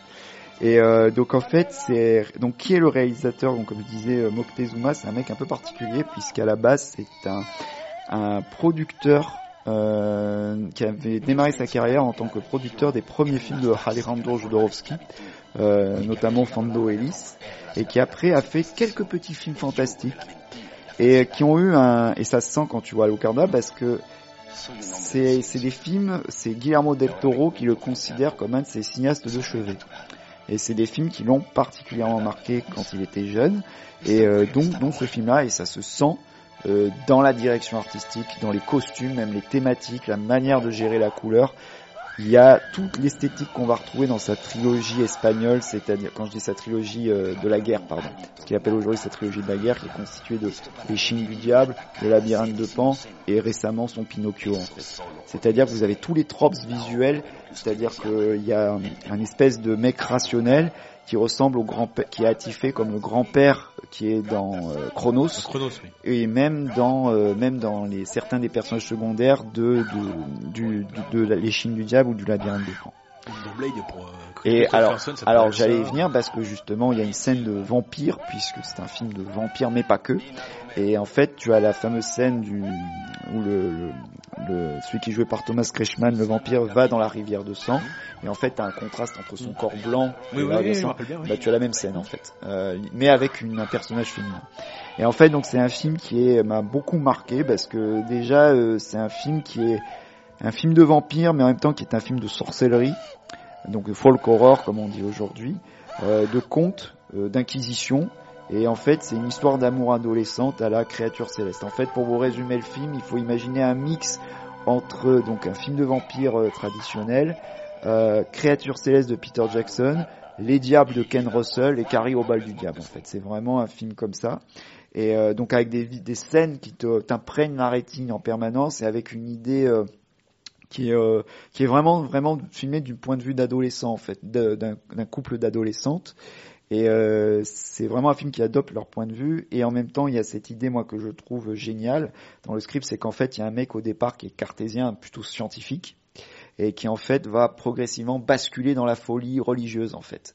C'est la grande idée du, script qui est géniale et génialement exploitée. C'est-à-dire que c'est un mec qui est cartésien et qui tente justement d'empêcher l'inquisition de s'en prendre à ces jeunes filles et qui finit par basculer totalement dans la folie avec un point de vue très subversif sur euh, euh, l'imagerie satanique, mais qui en fait est peut-être plus humaine que l'imagerie euh, religieuse dogmatique, un peu ce qu'on retrouve dans Les Diables de Ken Russell. T'as des scènes hallucinantes de sabbat qui renvoient justement aussi bien au film de Ken Russell qu'au film, le, qui est, à cet autre film qui est un de mes films préférés, qui est Axan, la sorcellerie à travers les âges, euh, le fameux film muet. euh, Film de dingue.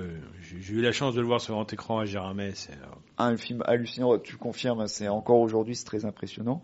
Et en même temps qui n'oublie pas l'émotion, parce que c'est un film très poignant, enfin, enfin vraiment voilà, c'est un, c'est un, c'est un vrai ovni dans le bon sens du terme et qui est euh, parce qu'en fait le personnage d'Alucarda c'est une vampire et en fait quand on m'a maintenant je le mets dans mon top perso de films de vampires tu vois au même titre que le Nosferatu, le Cauchemar Dracula, Vampire Hunter the Bloodlust aux frontières de l'aube tu vois vraiment je Et vampire, mets- vous avez dit vampire, j'espère. mais j'aime bien, moi, j'aime bien. Et donc je le recommande vivement parce que c'est alors qui n'est jamais sorti à ce jour en DVD Blu-ray. Donc je suis obligé de dire que pour une fois, comme le dit Christophe Gans, il y a des films, le piratage leur permet de sauver justement des films.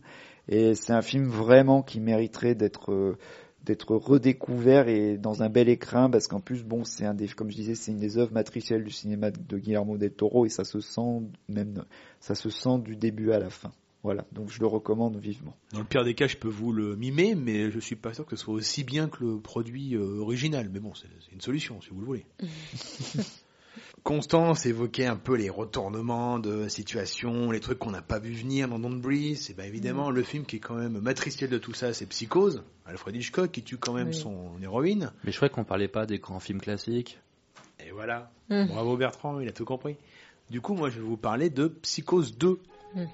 Ah ouais, le Il y 2. a une suite Et oui, il y en a plusieurs, mais euh, alors moi, ce, ce- ces types de suites de grands classiques, euh, je refuse de les voir. À ces temps-ci, je me fais un peu, euh, un peu souffrance, voilà. Et au final, j'ai des très bonnes surprises. Euh, donc là, c'est réalisé par euh, Richard Franklin en 83, et c'est un peu le même cas de figure que 2010. L'année du premier contact qu'on avait évoqué avec avec Johan dans nos vidéos YouTube, euh, donc de Peter Yams, euh, c'est-à-dire le pas de côté. C'est-à-dire au lieu de faire un film qui se veut révolutionnaire ou fait par des auteurs, là c'est des films faits par des artisans et qui n'essayent pas en fait de révolutionner le, le délire. C'est des films bien faits, bien traités. C'est-à-dire qu'ici on a vraiment la suite du film de Hitchcock mais 22 ans plus tard. Et l'idée qui est assez intéressante au niveau scénaristique, bien que l'intrigue écrite par Tom Holland, on en revient Bertrand Ah là là, on n'arrête plus. hein. Euh, soit assez cousu de fil blanc. Il n'y a pas trop de, voilà, de, grands rebondissements ou de grandes surprises.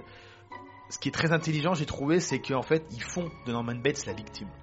Euh, donc, il sort, le, principe, c'est qu'il sort en fait de, l'asile psychiatrique. Euh, Il y a une sorte de docteur Loomis, euh, voilà, joué par euh, Robert Loggia, qui arrive à le, à le faire sortir. Donc, on retrouve le personnage de Vera Miles euh, du premier film qui dit non mais il faut pas le laisser sortir, c'est un monstre, il va recommencer, c'est un taré, qu'est-ce que vous faites, vous êtes des monstres à lâcher une créature comme ça dans, dans la nature et tout. Et en fait elle, le- elle, en fait en permanence et on voit euh, une femme qui rentre dans sa vie, donc jouée par Meg Tilly, la sœur d'eux, oui c'est la sœur de bien Jennifer sûr, bien sûr c'est la sœur d'eux, Jennifer Tilly, et euh, Qui a joué dans Chucky Oui. La fiancée de Chucky entre autres, et dans Bond, Dans Bond. j'aime beaucoup. Et Sir Wachowski. et mentor mentor mais ça c'est un autre débat. Et bref elle rentre dans sa vie et puis en fait elle lui fait confiance quoi. Elle lui dit très vite en fait euh, qui il est ce qu'il a fait. Son rapport un peu problématique avec sa mère.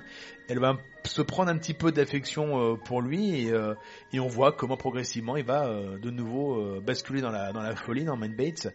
Donc la musique est assez douce très très belle justement Jerry Goldsmith. Vraiment à contrario de la musique très tonitruante et théâtrale stridente de Bernard Herrmann. T'as une très belle photo de, de tout en couleur, donc qui tranche vraiment avec le noir et blanc contrasté du film originel. Et c'est un film voilà que, qui est vraiment très sympathique et c'est très bien réalisé de la part de, Richard Franklin. C'est un cinéaste qu'on avait découvert, cinéaste australien, avec le film Patrick et Rod Games que j'aime beaucoup aussi avec euh, Stacy Kitsch et euh, justement la fille de Janet Lee, donc euh, Jamie Lee Curtis. euh, Lee Curtis. oui, Jamie Lee Curtis, putain, j'ai un, coup de, un truc de mort sur Jamie Lee Curtis, ça faut le faire quand même. Euh, connaît Lee pas. Curtis, et qui est aussi un film très très Hitchcockien, Hot Games, et on voit pourquoi il a été choisi clairement pour pour ce Psychose 2. Donc c'est vraiment une très bonne surprise, et j'avoue avoir vu le film vraiment pour pour l'émission. donc voilà, au lieu d'un film révolutionnaire, vous avez une petite série B du, du samedi soir, et c'est déjà quand même pas mal.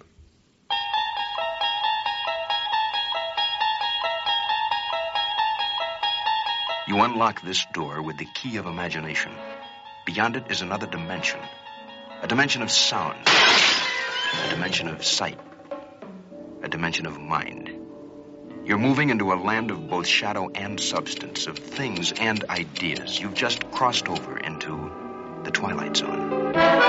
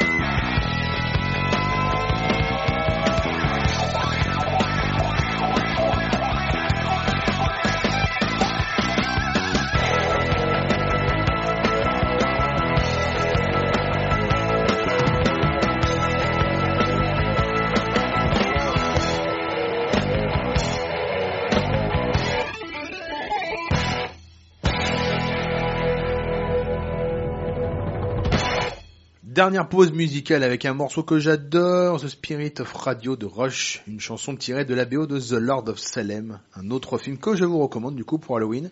Bah, déjà parce que c'est un film sur le monde de la radio, c'est rare quand même, un film sur le monde de la radio horrifique, ce qui est encore plus rare, et on peut citer dans la même veine quelque part l'excellent Pontypool, une reco de plus comme ça de Bruce McDonald sorti en 2008 voilà avec euh, la solitude d'un animateur et d'un d'un studio radio au beau milieu d'une invasion de zombies. Donc voilà c'est un beau moment de tension voilà parenthèse euh, finie. Et euh, The Lord of Salem voilà c'est un sacré film de, de sorcière pour moi voilà dans la veine du cinéma de Roman Polanski de Zulawski de Ken Russell Johan évidemment toujours. Et c'est surtout moi euh, pour moi l'un des meilleurs films de de, de Rob Zombie. C'est un rendez-vous manqué parce qu'après ça l'a un petit peu enfermé dans le genre euh, du redneck, on pourrait dire, et qui mérite, voilà, pour moi, qu'on le cite un peu plus, parce que c'est vraiment un film atypique dans, sa filmographie, et, euh, et Rob Zombie, en général, c'est un cinéaste euh, que j'aime bien, et qu'on a envie quand même de traiter de- depuis longtemps dans l'émission, donc j'espère que qu'on le fera un jour. Bertrand, une autre recommandation peut-être Mais oui, tout à fait. Alors ça, c'est encore partie. un film d'enfance. Et euh, quoi, j'ai pas dû avoir une enfance normale. Hein. Mais euh, c'est Tremors, un film de Ron Underwood, Tremors. Qu'on a vu Donc- ensemble. Oui, on l'a, la dernière fois que je l'ai revu, c'était avec toi, effectivement. Tu le découvrais, je crois. Ouais. Ouais. Très sympa. Ouais, ouais, franchement très très cool. Donc euh, l'histoire est assez simple. On est donc dans le désert du Nevada. Il y a une petite ville qui s'appelle Perfection. On peut pas trouver plus euh, plus drôle comme euh, comme nom de film, de ville pardon. Donc il y a une quoi, une, allez, une trentaine d'habitants. Donc il y a genre un- une vieille supérette, euh, deux trois mecs par-ci par-là. Et t'as deux mecs au milieu, donc un peu paumés, qui font des trucs un peu euh, limite des travaux d'intérêt généraux, mais bon c'est plus euh, ouais du, du bricolage etc. Qui en ont un peu marre d'être là et qui décident de se barrer. Mais au moment où ils se barrent il rencontre une femme qui fait des études sismographiques parce qu'il y a des activités sismiques euh, un petit peu étranges. Et euh, au bout d'un moment, soit ces activités sismiques ont déclenché l'arrivée d'espèces de serpents mutants, soit alors c'est les serpents mutants qui déclenchent ces activités sismiques. On sait pas trop. C'est un petit peu dans le doute, mais en même temps, on est du point de vue des deux mecs qui sont en train de, qui, qui en gros euh, récurent les, euh, les, ça, les fausses sceptiques. euh, Enfin voilà, c'est des hommes à tout faire euh, qui galèrent un petit peu et qui veulent se barrer. Et donc pas de bol, hein, la première fois qu'on découvre, ces, enfin qu'on voit pour de vrai cette atta- ces attaques de, de, monstres, parce qu'au début c'est un petit peu comme dans les dents de la mer, on les voit pas forcément, on voit les victimes, elles se font un petit peu happer dans le sol comme dans les dents de la mer, ils se font happer dans la dans, dans, l'eau. Ouais voilà, tout à fait. Et euh, donc euh, Les dents de la terre, quoi. et- mais oui, et d'ailleurs c'est assez drôle parce que euh, ce film a donné lieu à des, euh, à des suites, et une des suites s'appelle Les Dents de la Terre. Ah ouais. Comme quoi. Et euh, donc dans ce film qui est vraiment assez drôle, on le considère comme une comédie horrifique, c'est vrai qu'il y a de l'humour, après est-ce que c'est une comédie, je sais pas trop. Il y a de l'humour hein, parce que les personnages sont sympathiques. euh, C'est donc ça, c'est c'est- mené par Kevin Bacon qui, rappelons-le, avant qu'il fasse Footloose, avait déjà fait euh, Vendredi 13, le premier, qui était une des victimes d'ailleurs. Oui, c'est- mais c'est vrai. Ouais ouais. On pense que qu'il a été découvert avec Footloose, mais non, il avait déjà fait des films. il a un beau chapeau dans, dans ce film. Ouais, il fait un peu le texan. Donc déjà, moi, ça, Ouais, moi, j'aimais bien les cowboys quand j'étais petit. Je, je déteste les serpents. C'est peut-être les trucs qui me détestent le, que je déteste Ouais, le je- je plus dans les films. Et ta gueule. Et euh, euh, et donc du coup, voir des euh, des espèces de serpents mutants attaquer des cowboys. Moi, enfin, en tout cas, un cowboy parce que c'est le seul qui porte un chapeau. Ça, me- vendait du rêve. Et puis en même temps.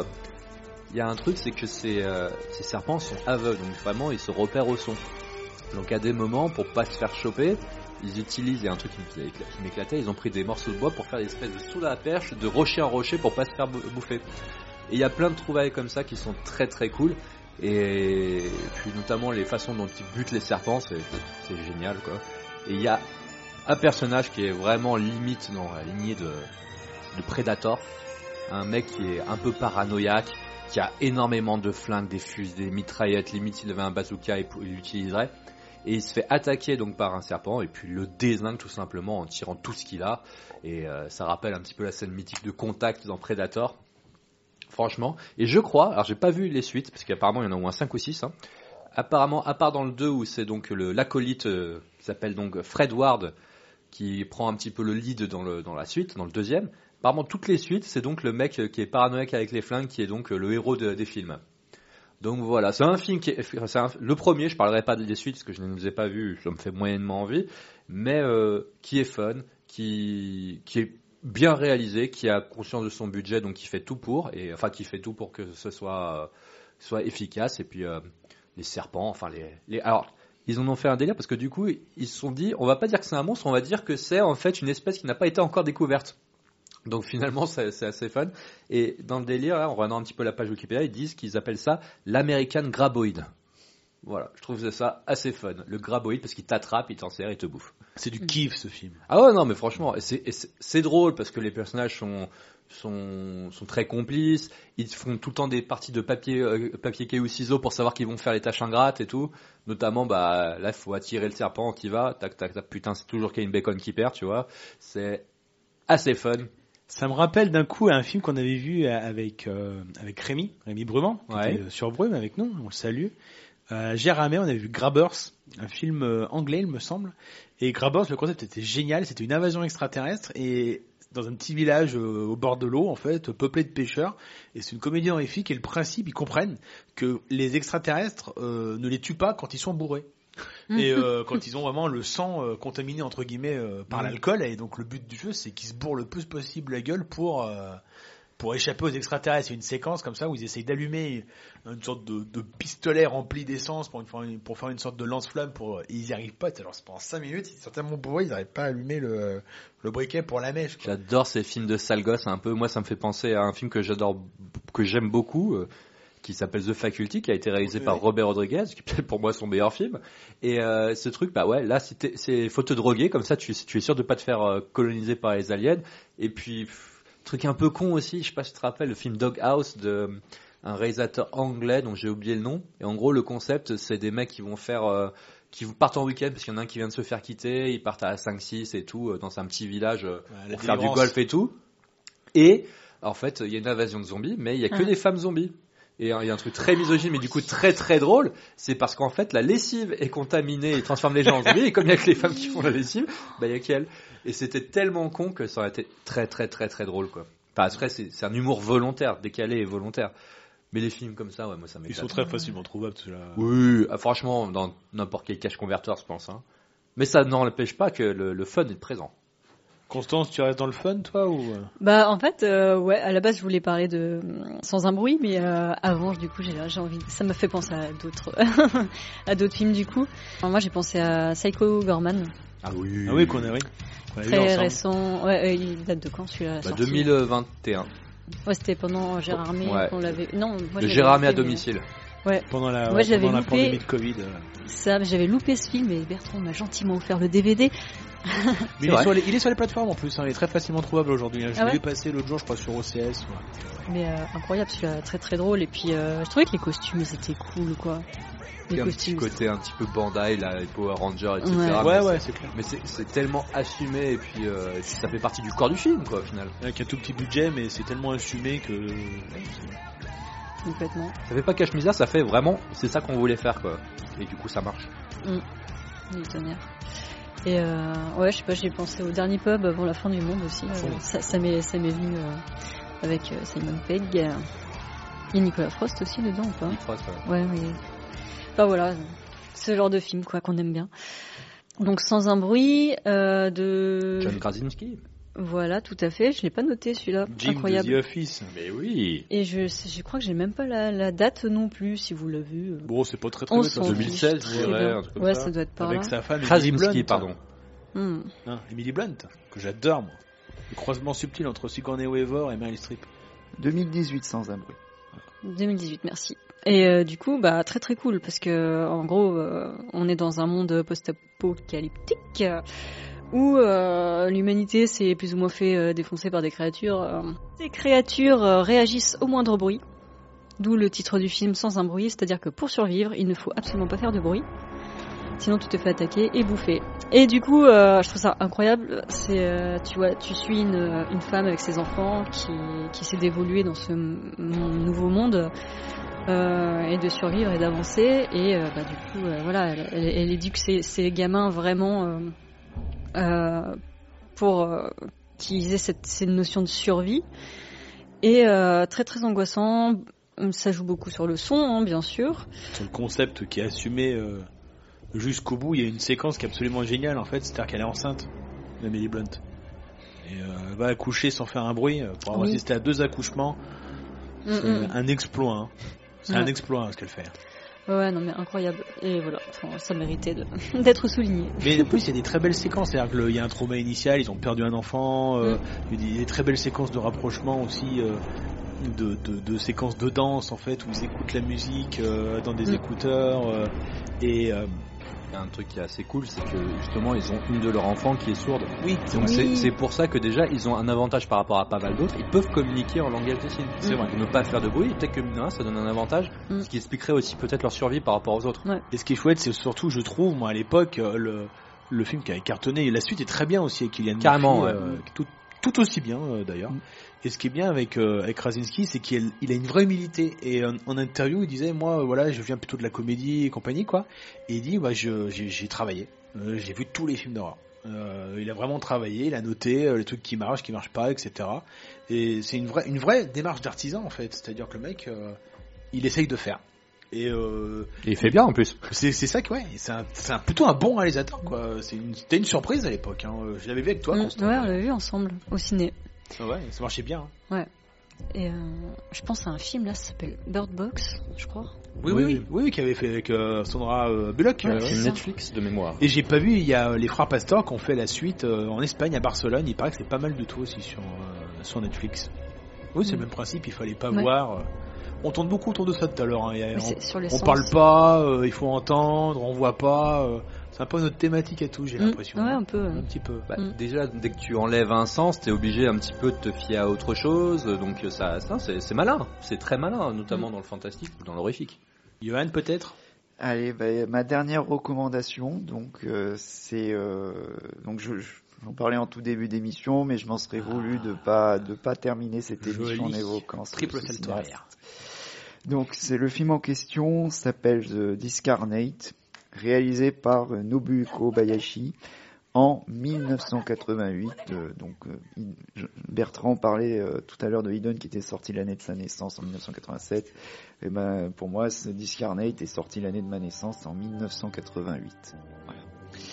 Donc euh, c'est l'histoire en fait de Harada qui est un scénariste dont le travail rencontre un franc succès.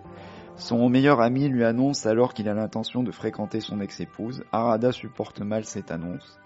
Tandis qu'il est en repérage pour l'un de ses scénarios, il retourne par, on euh, hasard dans sa ville natale. Il assiste alors à un spectacle et croise dans le public un noble, un homme qui ressemble trait pour trait à son père, décédé 30 ans plus tôt dans un accident avec sa mère. Ce dernier l'invite chez lui. Alors, donc c'est un film qui est, on va dire, à House, ce que on pourrait dire, euh, ce que un plan simple était à Evil Dead 2. Voilà, pour faire Mm. très simple. C'est-à-dire qu'au premier abord, Le mode mineur. voilà, c'est-à-dire qu'au premier abord, je parle vraiment d'un point de vue stylistique, euh, on a l'impression que le film aurait pu être fait par un cinéaste totalement différent. On, on dirait, c'est, vous allez voir le nouveau film du cinéaste de House, tu te dis mais qu'est-ce que c'est que ce truc? Ça n'a rien à voir en termes purement stylistiques, c'est-à-dire que t'as pas le côté euh, fou, expérimentant, exubérant que tu as. Et Il pour- tend vers les purs, c'est ça? C'est ça, il tend vers les purs. Et pourtant, c'est bien un film de son cinéaste, c'est-à-dire que tous ces effets de mise en scène, de même les thématiques qui enrichissent son œuvre, sont présentes, mais de manière euh, sub- entre guillemets Quand subtile. je dis c'est- pas en mode. euh, Non, c'est non, moins bien bien en mode, compris. tu sais, en mode très calme, comme en, comme en C'est ça. musique. euh. Et littéralement, c'est la meilleure définition que tu, tu viens de faire du film, parce que c'est littéralement ça en fait. Et euh, donc le cons, parce que c'est la, la grande thématique. euh, donc là où était un film très, euh, oh, c'était un film très euh, flamboyant visuellement. Là, c'est vraiment un film qui est très subtil, très dans la retenue, très dans la suggestion justement. Et en fait, qui évoque plus justement le cinéma japonais traditionnel, c'est-à-dire que tu as des scènes dans le Japon contemporain des années 80 très marquées par euh, la fameuse bulle économique, et en même temps, tu as une euh, des scènes qui évoquent plus ce qu'on pourrait voir chez les cinéastes comme Ozu, c'est-à-dire toutes les scènes dans le passé. Et en fait, donc pour vous dire, parmi le casting, il y a un petit même un petit caméo de Ishiro Honda, le réalisateur des Kaiju Ega et de Godzilla, qui était un ami à Obayashi. Et en fait, le concept du film, qui rejoint la grande thématique qui irrigue en partie toute l'œuvre du cinéaste, c'est la thématique du souvenir. C'est-à-dire comment le souvenir peut à la fois te construire et à la fois te détruire. Et en fait, le concept du film, c'est un film d'horreur dont l'horreur émane de la nostalgie. C'est l'idée euh, à centrale. méditer aujourd'hui. Hein. Voilà, c'est l'idée qu'en fait la nostalgie peut te tuer. J'en dis pas plus. Et en fait, c'est un film dans lequel justement lui va avoir le, le, scénariste en question va avoir une image faussée de ce passé, va le fantasmer et va aller dans ce, cette, ce rue qui évoque son souvenir. Et euh, donc c'est pour moi c'est un film qui anticipe de plusieurs décennies dans sa structure thématique, dans ce que je viens d'évoquer, même dans le cheminement narratif, le film de Edgar White. Ah, j'allais le dire, voilà. sûr. Ça bah, ça le préfigure, c'est impossible de ne pas y penser quand on voit le film. Last Night in Soho. Exactement, c'est littéralement la même structure thématique, voire il y a même des correspondances stylistes narratives qui sont évidentes en voyant les deux films. Et alors que je ne pense pas que Edgar White ait, vu le film, parce que le film n'est jamais sorti en dehors du Japon. Il a été présenté une fois au festival de Moscou dans les années en 1988 justement, mais à ma connaissance, il n'a jamais été sorti nulle part. Personne ne l'a vu ailleurs, ce qui est bien triste parce que c'est un film d'horreur qui a un concept en avance littéralement sur son temps, qui a été très peu exploité, que moi je trouve révolutionnaire. Euh, et en même temps, c'est un film d'horreur qui a la particularité, bah, c'est où on termine en pleurs. C'est un film très poignant, très émouvant. Je vous dirai pas la, la, la conclusion, on va dire là, parce que c'est quand même un film qui, franchement, moi vous en savez mieux c'est, mais c'est un film vraiment euh, qui est très poignant et on termine le, film à, larme, à à l'œil, mais vraiment en pleurs, vraiment parce que c'est un film, euh, c'est un mélodrame en fait.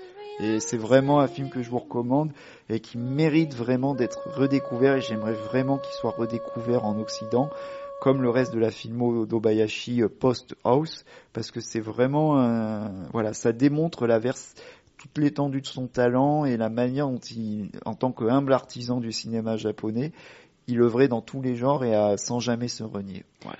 L'éditeur de, de House, c'est qui déjà en France?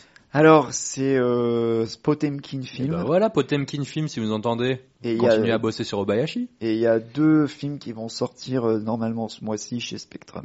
Voilà. Ah. Mais Et bah, Spectrum Film, si vous entendez, continuez sur Obayashi. ce serait bien vraiment. vraiment. Le chat qui fume, si vous nous entendez, euh, bossez sur Obayashi. Parce qu'ils viennent de sortir il y a quelques mois une très belle édition euh, euh, d'un film qui est un peu dans cette mouvance-là aussi, euh, Johan.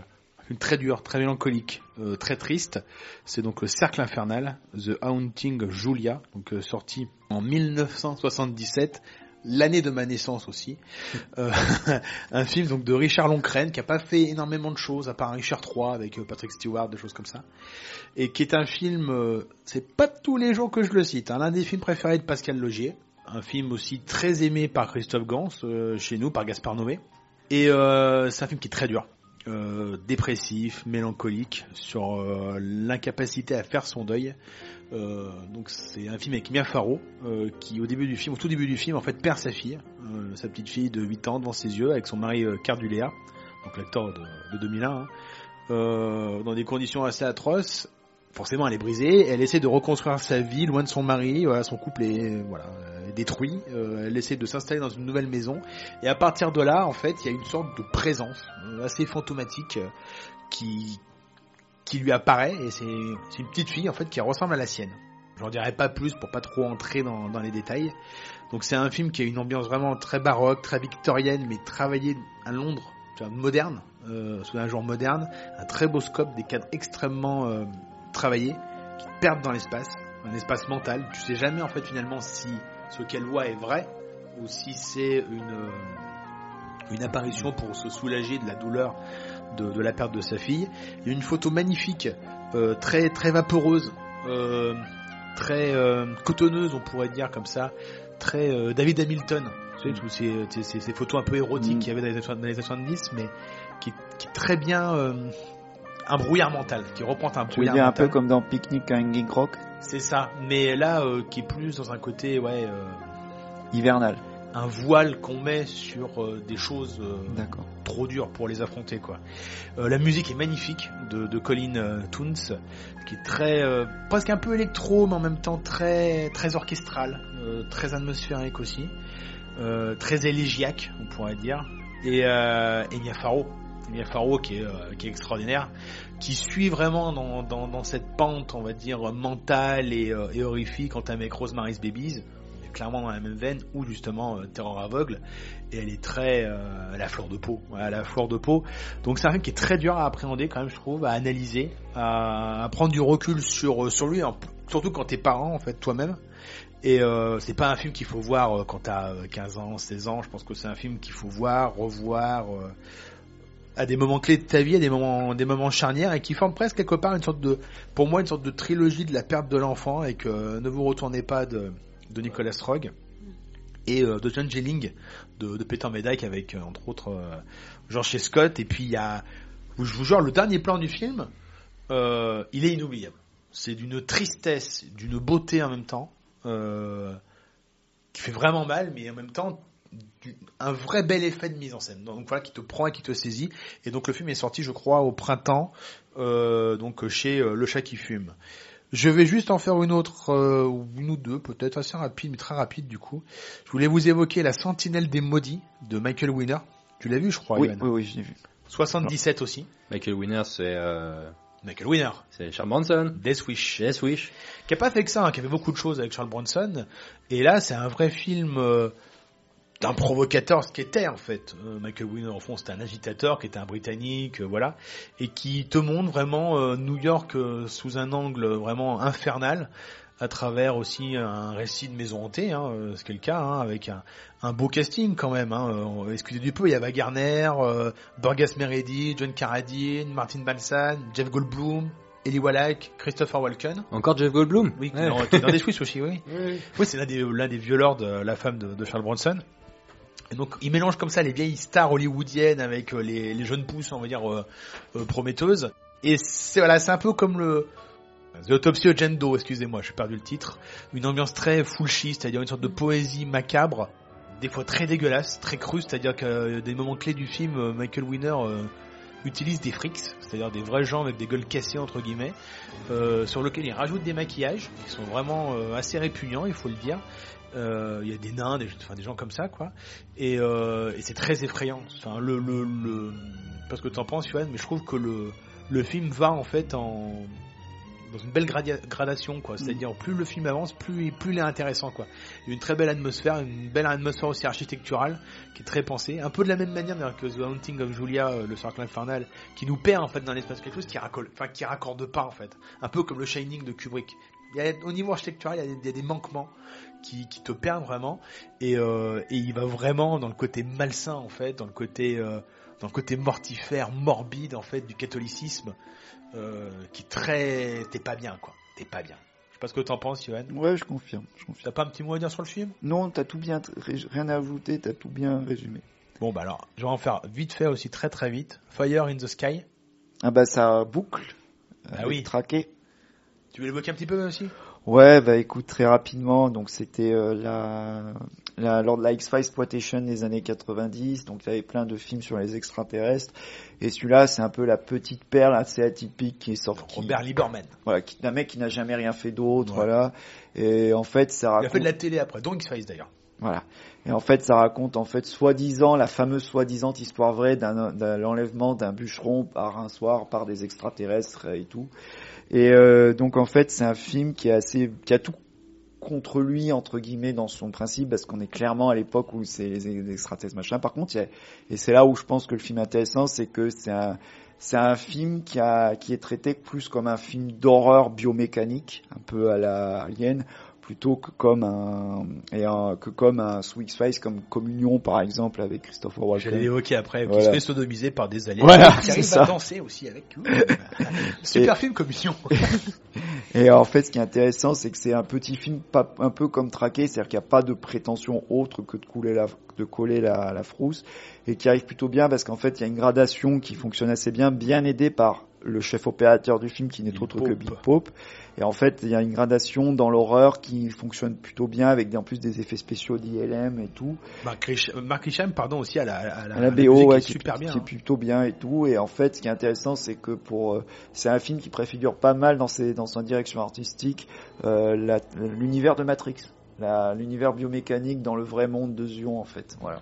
Mais, euh, Ouais, c'est ça aussi. Bah oui, justement, Moi, ce qui me plaît dans le film, en fait, c'est euh, ces ruptures de ton dans le genre. C'est-à-dire, c'est d'après une histoire vraie. Hein, C'est-à-dire. Soit disant, attention, on va mettre des gros guillemets. hein. Non, mais voilà. euh, en fait, Comme Fargo, quoi. L'idée, non, non, mais vraiment, c'est-à-dire en fait, c'est un fait divers à la base. C'est-à-dire que c'est des bûcherons. euh, en fait, dans le film, il y a des bûcherons qui y travaillent. Il y a un vaisseau qui arrive. Ils prennent peur, ils laissent l'un de leurs potes en fait au milieu de tout ça, ils se barrent. Et c'est Robert Patrick qui est donc le, le héros du, du film qui dit non mais c'est mon pote, on va pas le laisser là, et il revient et le mec a disparu.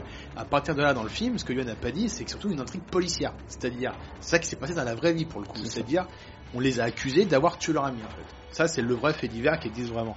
Après ils extrapolent sur les extraterrestres hein, le film. hein. Mm. Mais en tout cas, ce qui est génial, c'est que le film commence sur un film policier, Oui, c'est ça. passe ensuite sur un film de SF, parce que personne ne les croit forcément, un film de SF, un film d'horreur, effectivement, toute la partie où on voit les tortures en fait médicales que nous Ouais. infligent les extraterrestres, qui sont vraiment extrêmement réalistes. Et moi, c'est un, c'est un truc qui, ça j'y crois en fait un peu aussi, tu vois, les extraterrestres, tout ça, c'est des trucs qui me font un peu peur. Donc moi, ces séquences-là marchent vraiment du tonnerre de Dieu, pour aboutir au final, et c'est ça qui m'a beaucoup plu dans le film, sur un vrai drame intimiste.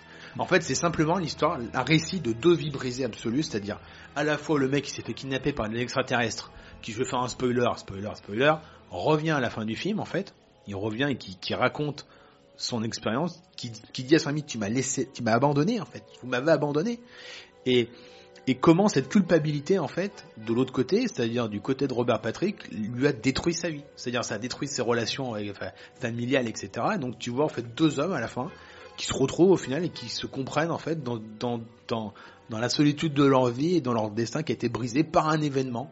Euh, voilà. Donc c'est ces ruptures de ton, moi ça m'a beaucoup plu à l'époque. C'est et c'est- ça marche vraiment en fait. C'est un très bon petit film euh, avec des bons acteurs, une bonne photo, une bonne musique, une bonne ambiance. Donc euh, je vous le recommande vivement et euh, et ouais, on aura des communions après, ce sera, ce sera rigolo. Il sait pas, il l'a vu, il sait pourquoi. Non, j'ai pas vu, moi je, je veux le voir, mais j'ai vu les extraits euh, il y a des, des années, euh, c'est à mourir de rire. En fait, tu te dis, Ouais, je te le filerai. je On va, on va communier ensemble.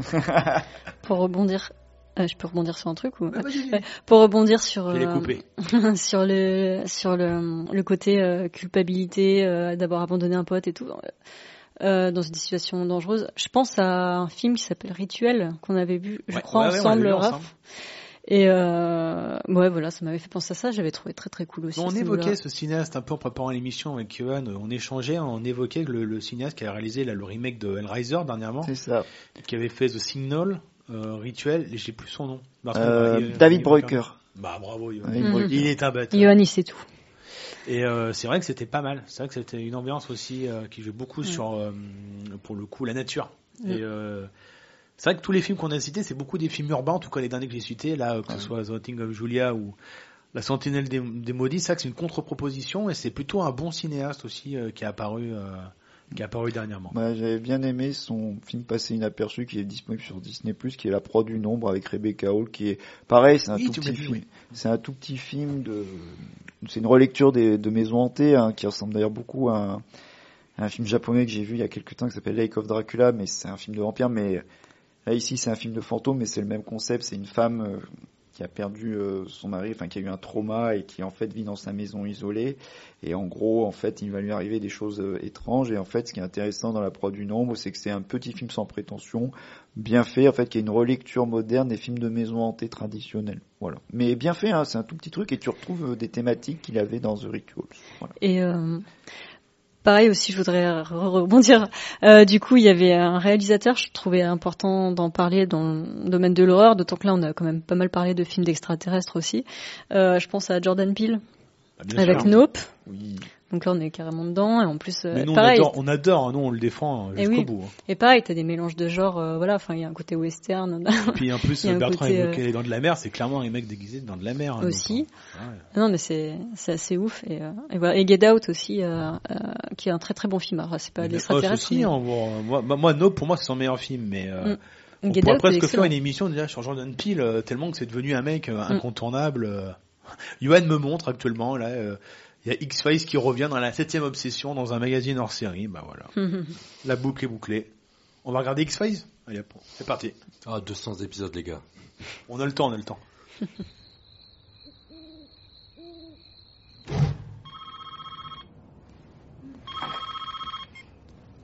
Allô? Tu veux jouer avec moi? Qui est-ce? Dis-moi ton nom et je te dirai le mien. C'est ça, puis quoi encore C'est quoi ce bruit? Oups, j'ai pété, je, je croyais que ça s'entendrait pas. Non, ces trucs qui éclatent. Oh euh, Je fais du popcorn et euh, j'allais me passer une vidéo. Oh C'est quoi? Hmm, c'est juste un film d'horreur. Tu aimes les films d'horreur? Mhm. Quel est ton préféré? J'en sais rien. Réfléchis. Oh, je sais, euh, Space Jam avec Michael Jordan et Bugs Bunny. C'est pas un film d'horreur. Ben, t'as pas vu jouer Michael Jordan? Vous l'avez reconnu, c'est bel et bien Scary Movie des frères Wayans. On est en 2000, toute une époque. Et c'est juste pour vous dire qu'on aurait aussi pu vous placer un petit euh, Space Jam 2. Hein mais c'est beaucoup trop, je pense, euh, insoutenable pour une, euh, une seule nuit d'Halloween. Vous l'avez vu, euh, Space Jam 2 Non, non, je reste au premier que j'aime beaucoup d'ailleurs. Il faut rester à ça, voilà. Moi, j'ai pas vu le 2 et j'ai pas de souvenir Je oublier le du 1. 1. Voilà, c'est ça. non, mais ce qui est con, plus... toi, on a évoqué, je crois qu'on a fait là actuellement là 2h30 et 4 d'émission, et j'ai même pas pu évoquer Wolfen de Michael, euh, je sais même son nom, Wardley? Johan Wardley, je sais pas comment ça se prononce. Réalisateur de Woodstock. Ouais, c'est ça.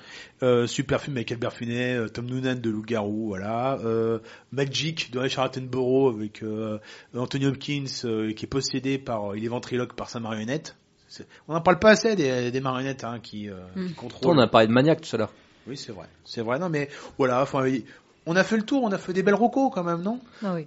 Bon, il y a de quoi faire. En tout cas, moi, ça m'a donné envie de revoir ou découvrir des films. Donc, euh, déjà, Pareil. je- déjà, ça a marché sur moi. J'espère que ça marchera sur d'autres. Ah oui. Donc c'est cool, voilà, j'espère que vous avez euh, kiffé un peu ce, ce concept et que vous allez trouver quelques petites pépites, voilà, qu'on vous a conseillé à, à vous mettre sous la dent cette euh, nuit d'Halloween. Allez, on passe tout de suite au Yippee Yippee-ki-yay, motherfucker. Yippee-ki-yay, motherfucker. Bertrand, tu prends la main et tu vas nous évoquer, je crois, un film d'animation. Mais oui, alors ça, c'est très rare. Qui plus est, un film d'animation japonais. Un animé. Un animé, tout à fait. Adapté d'une série de mangas que je n'ai pas lu. Donc autant vous dire, à la base, déjà, c'était pas pour moi. Et on m'a dit, ce film a battu Avatar, Avatar 2 sur le box-office japonais. Donc c'est-à-dire que les japonais, il y a le film qui sont dit, fait, alors vous êtes mignons avec vos navis, nous on va aller voir The First Slam Dunk. Ils sont patriotes. Bah, peut-être, mais en tout cas, je comprends que, que, ça, que ça a fait son, son, son effet. Alors, ça, la base, le manga s'appelle Slam Dunk, donc je crois que c'est euh, euh, au basket, c'est euh, quand tu amènes euh, la main au panier directement et Ouais. que tu dunks. Je crois que c'est ça. Après, je suis pas expert en basketball, donc c'est pour vous dire que à la base, le film, je suis allé vraiment sur une curiosité. Donc il a gagné trois fois la NBA, ouais, je te dis, c'est ça. ouais, C'est ça Ouais. Ok, parfait. Donc, on se va suivre en fait le match de finale d'une équipe que je n'ai pas sous la main. Là, je vais la retrouver. Euh, L'équipe du lycée de Shohoku qui va se battre donc contre euh, l'autre équipe en finale et on va suivre les cinq personnages qui composent l'équipe. euh, voilà, qui vont. euh, donc le film se déroule que sur la finale. Donc moi, innocemment, je lis un film qui s'appelle, enfin je vois le titre d'un film qui s'appelle The First Slam Dunk. Je me dis ah bah c'est une préquelle, c'est pas grave, je vais pouvoir euh, raccorder les trucs, peut-être après si je veux voir parce qu'ils en ont fait une série animée aussi, je pourrais voir et tout. Bah non que dalle, j'ai vu la fin de l'histoire, c'est vraiment le dernier match de du manga et voilà. Sauf que c'est traité par un prisme assez intéressant, c'est que si j'ai bien compris, donc ça j'ai dû me, renseigner auprès d'amis qui, étaient fans et de manga et de et, euh, du manga et de, et ils m'ont dit que normalement tu suis un personnage. Alors faut que je rappelle, le- je me rappelle du nom parce que voilà. Et ben je m'en rappelle plus. Mais en gros c'est le personnage qui a les cheveux rouges. Dans tout le manga tu suis ce personnage qui devient joueur de basket alors qu'avant c'était une petite brute etc. Et donc là tu vas suivre un personnage qui lui est plus petit que les autres mais qui est plus rapide etc. Et qui s'appelle Ryota. Ça lui je m'en rappelle bien. Et donc moi je croyais que c'était le héros du manga, mais pas du tout. C'est genre un personnage secondaire. On va t'expliquer ses motivations. On va voir où il puise son énergie pour se dépasser pour cette finale. Et franchement, on en parlait un petit peu hors antenne avec euh, avec Johan qui l'a vu également. Et ça peut devenir un vrai classique du cinéma sportif. Mais vraiment, c'est-à-dire que c'est pas juste un film d'animation, c'est un putain de film de cinéma quoi. C'est vraiment, il y a tout qui est pensé, tout qui est réfléchi. Il y a de la mise en scène de dingue j'étais à fond. Mais vraiment, hein, c'est genre, c'est ce genre d'expérience au cinéma que je vais avoir, c'est voir The First Dunk, quoi. C'est avoir passé par tout un prisme de trucs, et puis tous les personnages, alors certes c'est par des flashbacks, donc on- peut-être on pourrait penser que c'est un procédé un peu usé, mais ça marche du tonnerre. Ou surtout pour moi qui ne connais pas les personnages, donc j'ai pas les refs, hein, je ne sais pas ce qu'ils ont vécu. Il y en a un par exemple, je crois qu'il a une petite maladie, et ben euh, tu, tu, tu comprends vraiment ce qu'il ce qu'il ressent à ce moment-là et pourquoi il le fait. Toutes les, euh, toutes les motivations, toutes les forces qui proviennent de ces personnages sont expliquées à travers ces flashbacks et ça rend le, le, le défi euh, dingue. Parce que moi, tu me montres un match de basket, bon, c'est comme un match de foot, je m'emmerde en général. Par contre, voir un film sur le sport, en général, ça me, ça me fait beaucoup plus. Sais qu'on avait pas parlé avec Raph. ouais. Moi, je suis un grand sportif dans l'âme. Ah, ça se voit. Par contre, j'ai vu tous les Rocky. Moi aussi. Voilà. Non, mais c'est vrai que tout le monde dit que c'est une grosse grosse claque. hein. J'ai vu Ah, passer cet confirme, été ouais. des tweets de malades. Tout Ah, le je monde était. euh, Ah ouais, je, suis- je sors de la salle extatique. hein. Je confirme, moi j'étais comme un fou à la sortie de la salle parce que c'est en fait c'est ce qu'on disait avec Bertrand en antenne, c'est-à-dire que le- les 20 dernières minutes du film, mais t'en peux plus.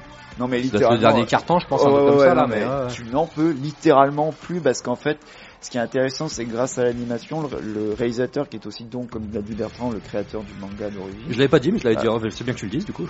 Vous l'avez dit entre vous hors antenne. Voilà. Euh, c'est que en fait, il- la mise en scène est, en fait, il va mettre des codes du cinéma live au sein d'un film d'animation, mais avec la rotoscopie en, mais également il se permet des choses qui auraient été beaucoup plus difficiles à faire en live, Ouais. c'est-à-dire comme Un peu des- comme Bradburn. exactement, c'est-à-dire l'idée de, par exemple, tu as des scènes qui auraient pu être faites en, en stead- presque en steadicam dans la vraie vie, mais qui auraient été trop difficiles à faire, à coordonner avec ouais. l'idée d'un match basket. Bah lui, il est fait en Oui, t'es animation. libéré, libéré de la contrainte de la caméra et du montage. Et donc c'est ça en fait. Et donc c'est vraiment ouais, comme je disais, c'est pas juste un bon film de manga. Moi je pense une bonne adaptation d'un d'animé de manga.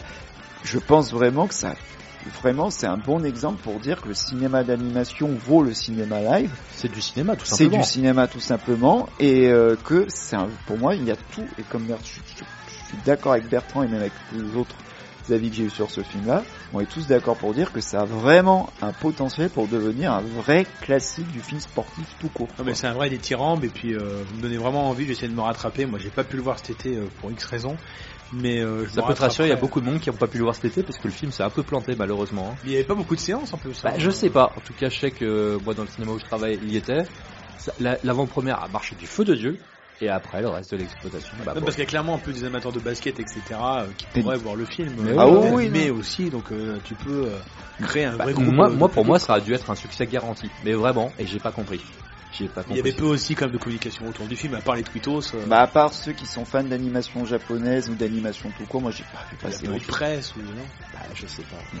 Mais je me rattraperai en, Ah, vraiment, en, en vraiment. Ouais, et puis juste euh, un truc que j'aimerais préciser, donc au début t'as un petit flashback au tout début sur Ryota, donc le personnage que tu as sûr, et juste après t'as le générique. Mais le générique, il déchire, tu vois les personnages se dessiner tout doucement, les uns après les autres avec une musique qui pète, euh, qui pète des culs, tu vois, et ils avancent et après c'est le match quoi. Ouais, vous m'avez convaincu, vous m'avez convaincu, vous m'avez convaincu, c'est vendu. Allez, emballé, c'est pesé. The First Slam Dunk, réalisé par le créateur du manga, c'est-à-dire Takehiko Inoue. Constance Ouais. Une Alors, série, toi. une série sur Amazon Prime que j'ai découvert euh, bah, il y a pas très longtemps là, à la rentrée. Euh, donc il s'agit de la euh, fabuleuse Madame Maisel. Donc euh, c'est sorti en 2017 et euh, ça se passe dans le New York des années euh, de 1958. Donc on a Myriam Maisel qui euh, a une vie euh, un peu euh, parfaite. Hein. C'est la, la, la, la, ménagère euh, qui a ses deux enfants, qui vit dans un sublime appartement euh, dans l'Upper West Side. Et elle a son mari qui est parfait également. Donc tout va bien. Sauf qu'un jour, ben, Madame Maisel se passionne de stand-up et se découvre un vrai talent dans cette discipline. Et euh, on la voit du coup euh, évoluer dans ce dans ce domaine-là et je trouve ça très intéressant dans la mesure où ça se passe dans les années 60. Et du coup, bah, c'est pas forcément une époque facile pour une femme de s'imposer euh, dans le milieu du stand-up. S'imposer tout court, bah. S'imposer tout court et même, Oui, même c'est du spectacle. extrêmement compétitif. Du coup, tu la vois qui passe de euh, mère de famille euh, et qui reste quand même mère de famille à euh, artiste et qui com- qui continue de gravi- qui, qui, euh, gravit les échelons, euh, qui monte, qui monte. Est-ce Et, qu'on euh, voit dans, dans la série des gens, je te coupe deux secondes, des gens comme je sais pas, euh, Lenny Bruce, Woody Allen, euh, Bob Hope, tous ces gens-là ou- Ah mais Lenny Bruce, oui, c'est pas... euh, Bah attends, je c'est confonds, pas- c'est pas des personnages ça Parce que c'est vraiment, on est dans l'époque où le stand-up vraiment. Euh, Il doit y avoir des références comme explose, ça, euh, ouais. Après George Carlin, tous ces gens-là, quoi, mais c'est un peu après. donc. Ah mais Lenny Bruce, c'était pas le film de Bob Fosse là Oui, oui, avec, Oui, euh, le oui, film oui, avec oui. euh, Justin Hoffman. Je, je crois qu'il Il y, y en a un qui s'appelle Bruce, mais je, je sais pas si c'est Non, parce qu'en fait, c'est tellement un monde à à part le stand-up qui a, qui a rarement été euh, traité de manière sérieuse, justement, à part dans le film de Bob Fosse ou les films d'Apato, euh, c'est c'est assez rare, quoi. Non, mais il y a sûrement des, des noms comme ça, mais c'est vrai que j'ai pas une culture du stand-up euh, suffisamment étendue pour te, pour te le dire. Et puis c'était il y a 50 ans, hein, donc du Ouais, coup, oui, c'est vrai qu'il en faut, faut aussi, enfin même 60 ans, hein, donc faut aussi faut se remettre dans le, Et euh, du coup, ouais, voilà, moi ça m'a vraiment beaucoup plu. Je trouvais ça très drôle aussi. Je trouve que l'actrice euh, qui est euh, Rachel Brosnan, j'aime beaucoup cette actrice. euh, Elle tient très bien son rôle. Puis aussi, t'as le, le, le- tous les codes de l'époque qui étaient très restreints. Il y avait quand même une certaine censure euh, Oui. dans, dans l'humour, Au niveau des mots, oui. au niveau des mots. Et tu vois parfois des artistes qui se font sortir de scène par la police. Puis ça dépend qui dit les mots aussi. Et hein. ça dépend qui dit les mots, bien entendu. Quand t'es une femme, c'est encore euh, pire. Enfin bon, du coup, euh, Ouais. j'ai trouvé ça très très intéressant. Et elle, elle elle continue, elle se rebelle par rapport à ça, et je trouve ça vraiment cool. Voilà. Donc euh, je conseille. Ouais, franchement, je, je, je plus sois. C'est une série qui est vraiment très très bonne et qui euh, c'est une série féministe. On va pas se le cacher, ça marche du feu de dieu et c'est pas c'est pas poussif, tu vois. C'est vraiment voilà voilà comment c'est et voilà comment et elle arrive à, à retourner les choses de son point de vue et c'est c'est vraiment très très fort quoi. Et puis elle est, est brillante. quoi. C'est l'actrice qui va jouer, euh, du coup, euh, Lois Lane, euh, dans, la- dans le, le futur du DC. euh, tous les trucs qu'on va parler ici, quoi, de toute façon. Puis quelque chose qui me touche personnellement aussi, c'est qu'ils mettent beaucoup en avant le, le talent pour l'improvisation théâtrale. Et ça, je trouve ça, c'est quelque chose qui m'intéresse beaucoup, et je trouve ça vraiment très bien. C'est vrai que ça, ça, ça dénote parce que au tout début de la série, son, ce que tu n'as peut-être pas précisé, c'est que son mari Oui. est jaloux de son talent à elle, parce qu'en fait, lui voulait être, euh, voulait être euh, comédien, oui, mais en à fait, la base, c'est lui il- qui. ouais. ce qu'elle ne savait pas, c'est que tous les sketchs qu'il faisait, c'était des sketchs qui existaient déjà, que des Mm. mecs avaient déjà fait. Gad Elmaleh Peut-être. Et, euh, et du coup, en fait, elle, elle va dans, un club, elle va dans un autre. En fait, il y a tout le temps un mec qui fait une blague de, de je sais pas quoi, de baseball, un truc qui nous parle pas du tout en France et tout. Les blagues de belle-mère à l'époque, ça marchait bien. D'ailleurs, je crois qu'il y en a, ouais. Mais euh, quand elle, du coup, elle vient pour la première fois sur scène, elle va parler de sa vie, elle va avoir son, son truc. Elle va même jusqu'à aller montrer un petit boobs, tu vois. Donc euh, c'est euh, ouais, c'est c'est c'est pertinent quoi. Et oui, c'est de la provocation, enfin, le, les mots, l'humour pour euh, revendiquer. euh. C'est du pas- spontané plutôt. Ouais, carrément. D'accord. C'est du spontané. Et c'est ça qui, est- excuse-moi, euh, oui. ça qui est intéressant, c'est que justement, bah, comme tu l'as si bien dit, euh, son mari pompe euh, tous euh, ses sketchs euh, et tout, et euh, elle, elle va conseiller à son mari d'écrire ses propres sketchs. Le mari se rétame et c'est elle qui prend ensuite euh, le- la suite sur le stand-up parce que elle a vraiment un talent. Elle euh, parle vraiment de de sa vie et elle sait vraiment euh, improviser et faire rire les gens sans avoir à pomper quoi. Et puis les personnages sont très attachants. Par exemple, le mari, euh, à un moment donné, enfin au tout début de la série, il se sépare. Tu te dis mais quel bâtard lui. Et puis avec le temps, tu te dis c'est peut-être pas un mec si mauvais, tu vois. Et c'est alors que vraiment tu pars du principe que déjà c'est un c'est un tricheur et en plus il l'a trompé et en plus il la quitte. Donc ça, tu te Mm. dis euh, quel bâtard quoi. Et Mais finalement avec le temps ça, ça- Ouais. Ouais, et il y a des trucs vraiment très bien, quoi, qui, Ouais, qui est c'est- le personnage euh, de Joel Messel est très très intéressant. Et ce- le personnage de sa, son impresario aussi Oui, est vraiment, C'est vraiment, Tony, oui, vraiment- c'est Tony Chaloub, le monk. Ouais. Ouais. Bah alors lui, il ça, fait ouais. partie des personnages qui, qui, qui m'embêtent un peu au bout d'un moment. En fait, en Ah gros, ouais. tous les beaux-parents, du coup, ça Ah c'est oui. vraiment ce que tu disais, je les trouve de plus en plus agaçants dans la série. Mais ça, ça participe, hein, et ça donne du coup du, du corps à, à ses, euh, à ses impros euh, lorsqu'elle fait ses spectacles. Complètement. Mais, Mais, j'aime bien, euh, j'aime bien parce que c'est- bavard justement, ça parle beaucoup. Ouais. Et en fait, moi, j'aime bien ça. Euh, que ce soit tous les, personnages, c'est bien enchaîné et c'est toujours des discussions assez rigolotes au final, euh, même quand ils s'embrouillent ou quoi. Enfin, c'est toujours, toujours plaisant. C'est très bien écrit, ouais. Mm. Très bien écrit, très bien interprété, et finalement, mine de rien, ça devient assez rare. J'avais pas capté que c'était Monk. Ouais, j'adore cet acteur, mais c'est une série. Miss Maisel. C'est une série, je suis con parce que elle est faite pour moi parce que moi j'adore le stand-up. Il y a, il y a l'acteur voilà, de Monk que j'adore qui est extraordinaire, Tony Chaloub. Il y a une ambiance apparemment à la Mad Men. Et j'ai l'impression là, de, de ce que vous me parlez là, que ça ressemble beaucoup en fait à, à la comédienne en fait qui est morte en 2014, euh, Joan Rivers, qui était une euh, une, une comédienne de stand-up, euh, on la voit souvent dans les Simpsons et tout comme des- qui était très tirée avec les cheveux blonds, qui était à crever de rire, qui était une vieille de 80 ans, elle te c'est des horreurs et tout. Et parce qu'il n'y en a pas beaucoup en fait des, euh, de, moi qui aime bien le stand-up, il n'y en a pas beaucoup des stand-upeuses euh, à la fin des années 50, début 60. euh, Qui ça être quoi. rarissime. À part elle, je vois pas qui. Je pense qu'ils sont inspirés d'elle, mais Mm. euh, non, non, il faut que, il faut que je me jette dessus. Moi, je sens que. Ah oui, tu vas kiffer, hein. Je vais aimer, non, mais c'est. Mais ça, c'est- en plus, ça s'enchaîne bien. Ça, Ah, tu peux en avoir des- un, tu peux en avoir des quatre, quoi, tu vois. Mm. Mm. Après, c'est des épisodes d'une heure, donc faut avoir le temps, par contre. Bon, Johan, là, ils ont vendu du rêve, hein, les deux, là. Il faut que tu sois. au- J'arrive, je pense pas que j'y arrive, mais euh, je pense que vous allez, différent. vous allez comprendre Marocco et je pense que ça va vous parler dès que je vais énoncer le résumé de, de l'intrigue du film en question. Alors moi j'ai choisi euh, donc euh, comme la dernière fois ben, un film de tchécoslovaque des années euh, 60 donc on, Qui creuse le, le sillon. on creuse le sillon. Donc après le film d'aventure, là on va pas aller sur un autre registre qui est la comédie de science-fiction avec euh, Qui veut tuer Jesse, réalisé en 1966 par euh, Vaclav Worlicek. Je, je m'excuse par avance si je prononce très mal son nom. J'étais champion de NBA, mais je suis aussi interprète en tchèque et j'ai une très bonne euh, prononciation. Donc euh, c'est euh, donc apparemment pareil un de ces artisans euh, touche à tout qui a œuvré principalement et notamment dans le film du conte etc. Enfin voilà un peu films familiaux etc. Et en fait donc ça, ça parle de quoi qui veut tuer Jesse donc c'est une euh, comme je disais c'est une comédie de science-fiction qui raconte comment en Tchécoslovaquie dans les années 60 ils ont inventé un nouveau concept Alors, attention accrochez-vous parce que ça, va, ça vous allez plus plus je vais réciter le truc plus ça va vous rappeler des trucs euh, où en fait ils ont inventé un truc une- des thérapies par les rêves, c'est-à-dire pour soigner les gens en plongeant dans leurs rêves et en contrôlant leurs rêves. Attends, là, je, je crois que j'ai un total souvenir. Voilà, Euh, c'est littéralement ça. Et donc en fait ils ont inventé donc euh, cette, euh, cette- ils essaient pour soigner les gens de donc de, des thérapies par le rêve en, en en allant explorer leurs rêves.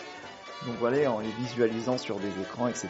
Et donc notamment t'as des t'as des scènes marrantes où ils font les le premier test c'est sur une vache en fait une vache endormie ils mettent des électrodes et tu vois qu'en fait tu vois le rêve de la vache qui rêve en fin de quoi de, de train et de, ouais, de voilà, ouais, c'est des trucs un peu comme ça. Mais en fait, il se trouve que l'inventeur euh, de cette thérapie euh, est un est des comics. Et en gros, en fait, donc notamment euh, un comics qui parle donc euh, qui est une parodie, qui est un comics américain où en fait t'as une espèce de Superman et un cowboy qui sont à la recherche de Jessie, qui est une, une scientifique un peu à la un peu à la un peu façon pin-up, façon Barbarella qui en fait a inventé un système futuriste qui peut révolutionner le monde. Et en fait, un soir, en fait, ce scientifique rêve qu'il est dans ce comics et qu'il voyage dans ce comics et tout. Et sauf qu'en fait, à son réveil, c'est la, contrepartie de la thérapie en question qu'il n'avait pas calculé. C'est que les personnages de comics arrivent dans le monde réel. Et en fait, donc, ça devient littéralement en fait euh, des personnages de fiction qui sont confrontés à la réalité. Last Action Hero. C'est littéralement Last Action Hero avant l'heure en fait. Voilà, c'est euh, Total Recall et Last Action War Eternal Sunshine mixé à Total Recall et le magnifique de De Broca avant l'heure. Voilà, c'est littéralement les deux films, euh, c'est tout ça à la fois en fait. Et ce qui est génial, c'est que le film exploite à fond son concept. C'est-à-dire le concept de- du jeu de piste entre la réalité et la fiction, euh, la manière dont les personnages interagissent avec le monde réel, il y a des scènes vraiment très drôles dessus. C'est-à-dire que les personnages, vu que c'est des comics, bah, ils ne parlent pas, ils parlent qu'avec des bulles. Et en fait, ça va jouer sur les bulles et tout. Le fait en fait que bah, le, Superman défonce tout et veut, et veut littéralement euh, veut détruire les révoltes. euh, Enfin, c'est c'est une allégorie, mais veut s'initie dans le quotidien d'étudiants révolutionnaires. Enfin voilà, il y a tout ça. Le cowboy qui veut qui veut tuer enfin plein de gens et tout et en fait ça parle en fait de leur et t'as des scènes comme dans Last Action Hero par exemple eux sont persuadés qu'ils peuvent tout faire péter et tout Ouais, et, ouais. et c'est En ça fait, ça fait mal de casser une vitre à main nue. c'est ça, et littéralement t'as tout ça et tout. Et donc c'est un film très très drôle, très inventif et tout, et qui préfigure énormément de, de choses qu'on a qu'on a surkiffé, mais avec plus de parfois 30 ans d'avance quoi. Et le film est très rythmé, très bien réalisé, avec de belles idées. euh, Enfin vraiment, il est très drôle euh, et super ingénieux. En plus, ça te mine de rien, ça dit des choses qui sont encore aujourd'hui pertinentes sur euh, bah, comment tu tu- qu'est-ce que c'est pour toi la fiction dans la réalité enfin voilà. Non mais c'est vraiment un très très chouette film euh, que je recommande vivement.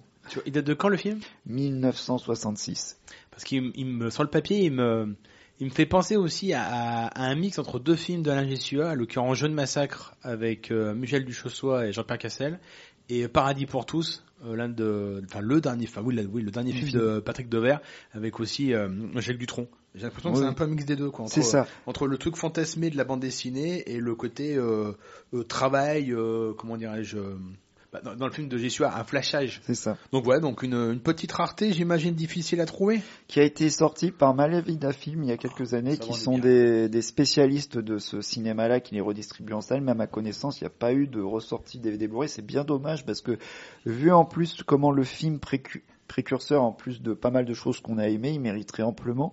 Et c'est vrai qu'effectivement, c'est pas volontaire, mais c'est vrai qu'il y a le Superman. En plus, c'est aussi une critique de l'impérialisme américain qui avait euh, à l'époque, notamment, euh, enfin, tu sais, la Mhm. confrontation qu'il y avait à cette époque-là. Dans la Mais culture, tu veux dire? Voilà, Oui, enfin véhiculé par la culture. Mais en même temps, qui a été en partie imaginé, euh, c'est-à-dire que j'ai appris que les effets spéciaux du film et le look du film ont été designés par un, par un, un artiste de comics, enfin de bande dessinée tchécoslovaque, qui était un grand fan de comics américains apparemment. Donc c'est vraiment la- le bon équilibre entre la critique, la satire, mais en même temps la déclaration d'amour. Mm. Donc euh, voilà. Et c'est vrai qu'effectivement le Superman, la présence du Superman qui envahit la réalité et tout, j'ai pas pu m'empêcher de penser à ce bon vieux Schwarzy. Parce que je repense à l'épisode qu'a écrit euh, Julien pour de Bobine sur True Lies, parce que c'est vrai que Schwarzy c'est quand même un acteur-auteur à la fin des années 90. Il a quand même cette Ah, thématique clair, il a cette thématique du, du fait de sa carrière physique entre le mec de fiction qui intervient à la réalité. Et c'est vrai qu'effectivement, alors, Qui est trop grand pour la vie. et je me dis, ouais, quelque part, ça fait le pont, en fait, avec euh, Schwarzy, même acteur, quoi. Bah oui, bah maintenant ils vendent même des perceuses chez Parkside. Oui, voilà, c'est ça. Tout est possible. Donc non, voilà. mais tu fais sacrément envie en tout cas. J'essaie de, de me le choper euh, à faire cessante comme on dit. Bon bah j'espère être à la hauteur. Moi, moi c'est ni plus ni moins que la plus belle découverte de l'année pour moi. La cible hurlante de Douglas E. Cox, 72. Donc on reste encore sur Cox. Hein. On avait fait le fils tout à l'heure avec toi, avec Anthony. Là donc le père. J'avais évoqué Théâtre 200 tout à l'heure avec Vincent Price et Daniel Rigg.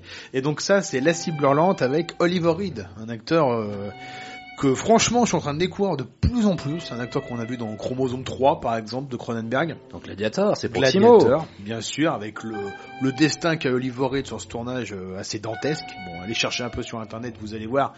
Euh, il est un peu connu pour son alcoolisme. Il y a carrément une page entière sur Wikipédia alcoolisme chez euh, Oliver Reed. Personnage sulfureux, voilà, euh, qu'on retrouve bien sûr dans Les Diables, film de taré, Johan.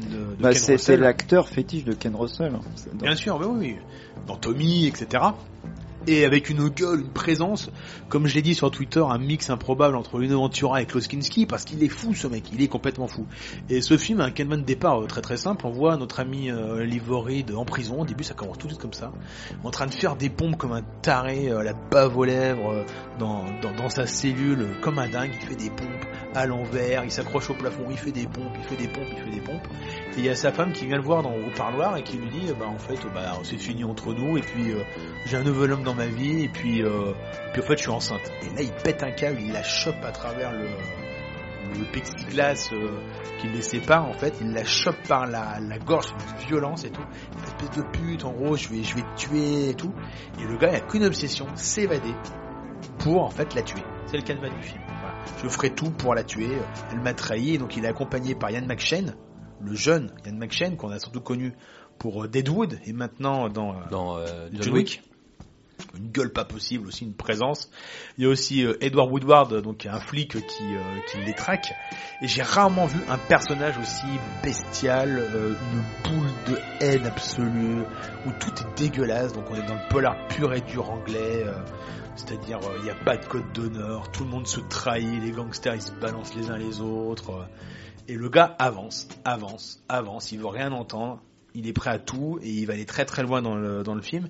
Mais ce qui est absolument génial, c'est que c'est à la fois un lion en cage et qui passe après en bête blessée, c'est-à-dire il est nuancé, il est humain malgré tout, c'est un monstre mais il est humain ce personnage.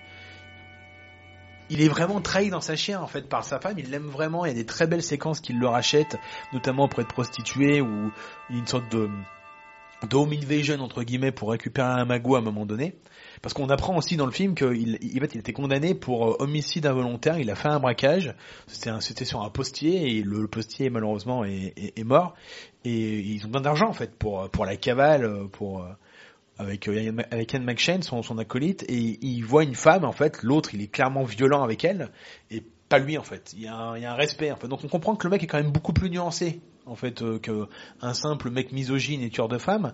Et c'est un film de taré, moi Bertrand, qui m'a rappelé vraiment le, le cinéma de S. Craig Zeller quoi. C'est ça m'a vraiment rappelé par exemple la, séquence inaugurale de voilà de Brawl in Cell Block 99 où Vince rentre chez lui, euh, il voit sa femme se faire baiser par euh, par un autre et il démonte Une bagnole. Et, et c'est ça en fait. À main nue. Voilà, sans effet spécial presque. Et il met du temps. hein. Ouais, ça prend du temps et ça fait mal. Et ce film-là aussi, ça fait mal. T'es traîné sur le bitume, vraiment avec Oliver Reed. Et euh, c'est une baffe totale. Et donc euh, Douglas Seacock, j'ai vu ce film à cause du coup de, de Théâtre de sang que j'ai surkiffé, que je vous ai recommandé tout à l'heure. Et là, je vais me faire du coup Branigan, euh, film qu'il a fait juste après avec John Wayne, qui a aussi bien détendu du slip. Euh, John Wayne euh, à Londres, euh, en train de boire des pains, de casser des gueules et tout. euh, L'Américain qui débarque, quoi. Tu vois, un peu comme euh, un shérif à New York de Don Siegel et, euh, et je vois sa filmographie là euh, ça fait envie quand même il a fait un film donc je ai pas vus hein, donc excusez-moi mais un film qui s'appelle Intervention Delta avec James Coburn j'ai l'impression que c'est une sorte de quand les aigles attaquent en delta plane Ah, ça fait envie moi ça me fait envie moi et puis il y a un film qui s'appelle aussi Zulu Dawn en 79 que j'ai pas vu avec Burt Lancaster et Peter O'Toole Je crois que c'est la suite de Zulu, je crois. je crois que c'est la, ouais, mais toi, c'est le même, euh, c'est la même époque, en tout cas. Burt Lancaster, on l'a évoqué. hein. Là, on évoque Oliver Reed, mais la dernière fois, on avait évoqué Burt Lancaster. Et putain, ça fait envie, quoi. C'est des, en fait, c'est des films de mecs. Voilà. C'est des films de mecs qu'on voit plus et qui, et qui rentrent dans l'art, quoi, et qui s'excusent pas d'être euh, ce qu'ils sont. Et là, pour le coup, c'est vraiment des raretés qui sont très très dures à trouver. Voilà, j'espère que vous avez enregistré une copie à l'époque sur le TCM, Turner Classic Movies, parce que c'est très très dur à trouver. Viens me voir à Los Angeles, on passera Noël en famille, on fera la fête.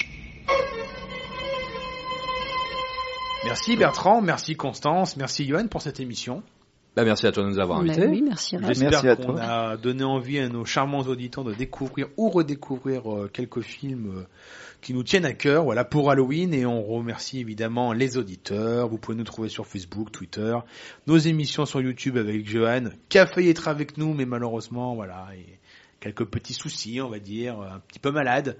Donc du coup, on lui fait un gros bisou et vous pouvez nous trouver maintenant sur euh, les agrégateurs de podcasts. Donc on est disponible, Johan, sur, euh, Spotify, euh, Deezer, euh, Podcastix. Ouais, tous ces trucs, Google, Apple, enfin tous ces trucs, donc euh, assez facilement. Et on se quitte du coup ici comme à notre habitude avec un morceau culte. Et cette semaine, bah, c'est Bertrand qui a fait le DJ en choisissant un morceau. Ah oui, oui, oui, tout à fait. Alors, ce culte, je l'espère, parce qu'il est très peu connu. C'est sur le dernier album des Red Hot Chili Peppers. C'est une, un- une chanson, quand j'ai entendu, je me dis, putain, mais c'est tellement une chanson d'Halloween. Ça s'appelle Bag of Green, Bag of Greens. Et c'est, bon, vous allez écouter. Et Ouais, c'est très, bien. très bien. On reste dans l'ambiance Ah oui. pour terminer. Et euh, voilà, on vous laisse ici. On a une malédiction à conjurer. On se retrouve très très vite donc pour une prochaine émission autour de Jean-Louis Trintignant. Voilà, je l'ai cité comme ça, ça me force un petit peu à, à la faire. Enfin, avec juste un an de retard. Ou bien si je la fais pas, ce sera Johan Jonito. Donc je sais pas dans quel ordre ce sera. Mais c'est les deux prochaines. Bah, si tu la fais pas, on fera Jacques Audiard, qu'on dit depuis trois ans aussi. Putain, encore une. Dire que tout à l'heure, je, vais toutes les citer comme ça. Il y a, y a, il y a Johan qui m'a envoyé un message ce matin en disant Céline Sciamma. Je lui dis oui. Ah bah, moi, je dis oui aussi. Donc Céline Sciamma, Jacques Audiard, Jonito, Trintignant. Et je vais sûrement faire aussi avec un, un autre comparse. un sujet concernant le cinéma français et puis ça vous forcera comme ça à écouter nos prochains euh, numéros. Donc à très vite pour de nouvelles aventures.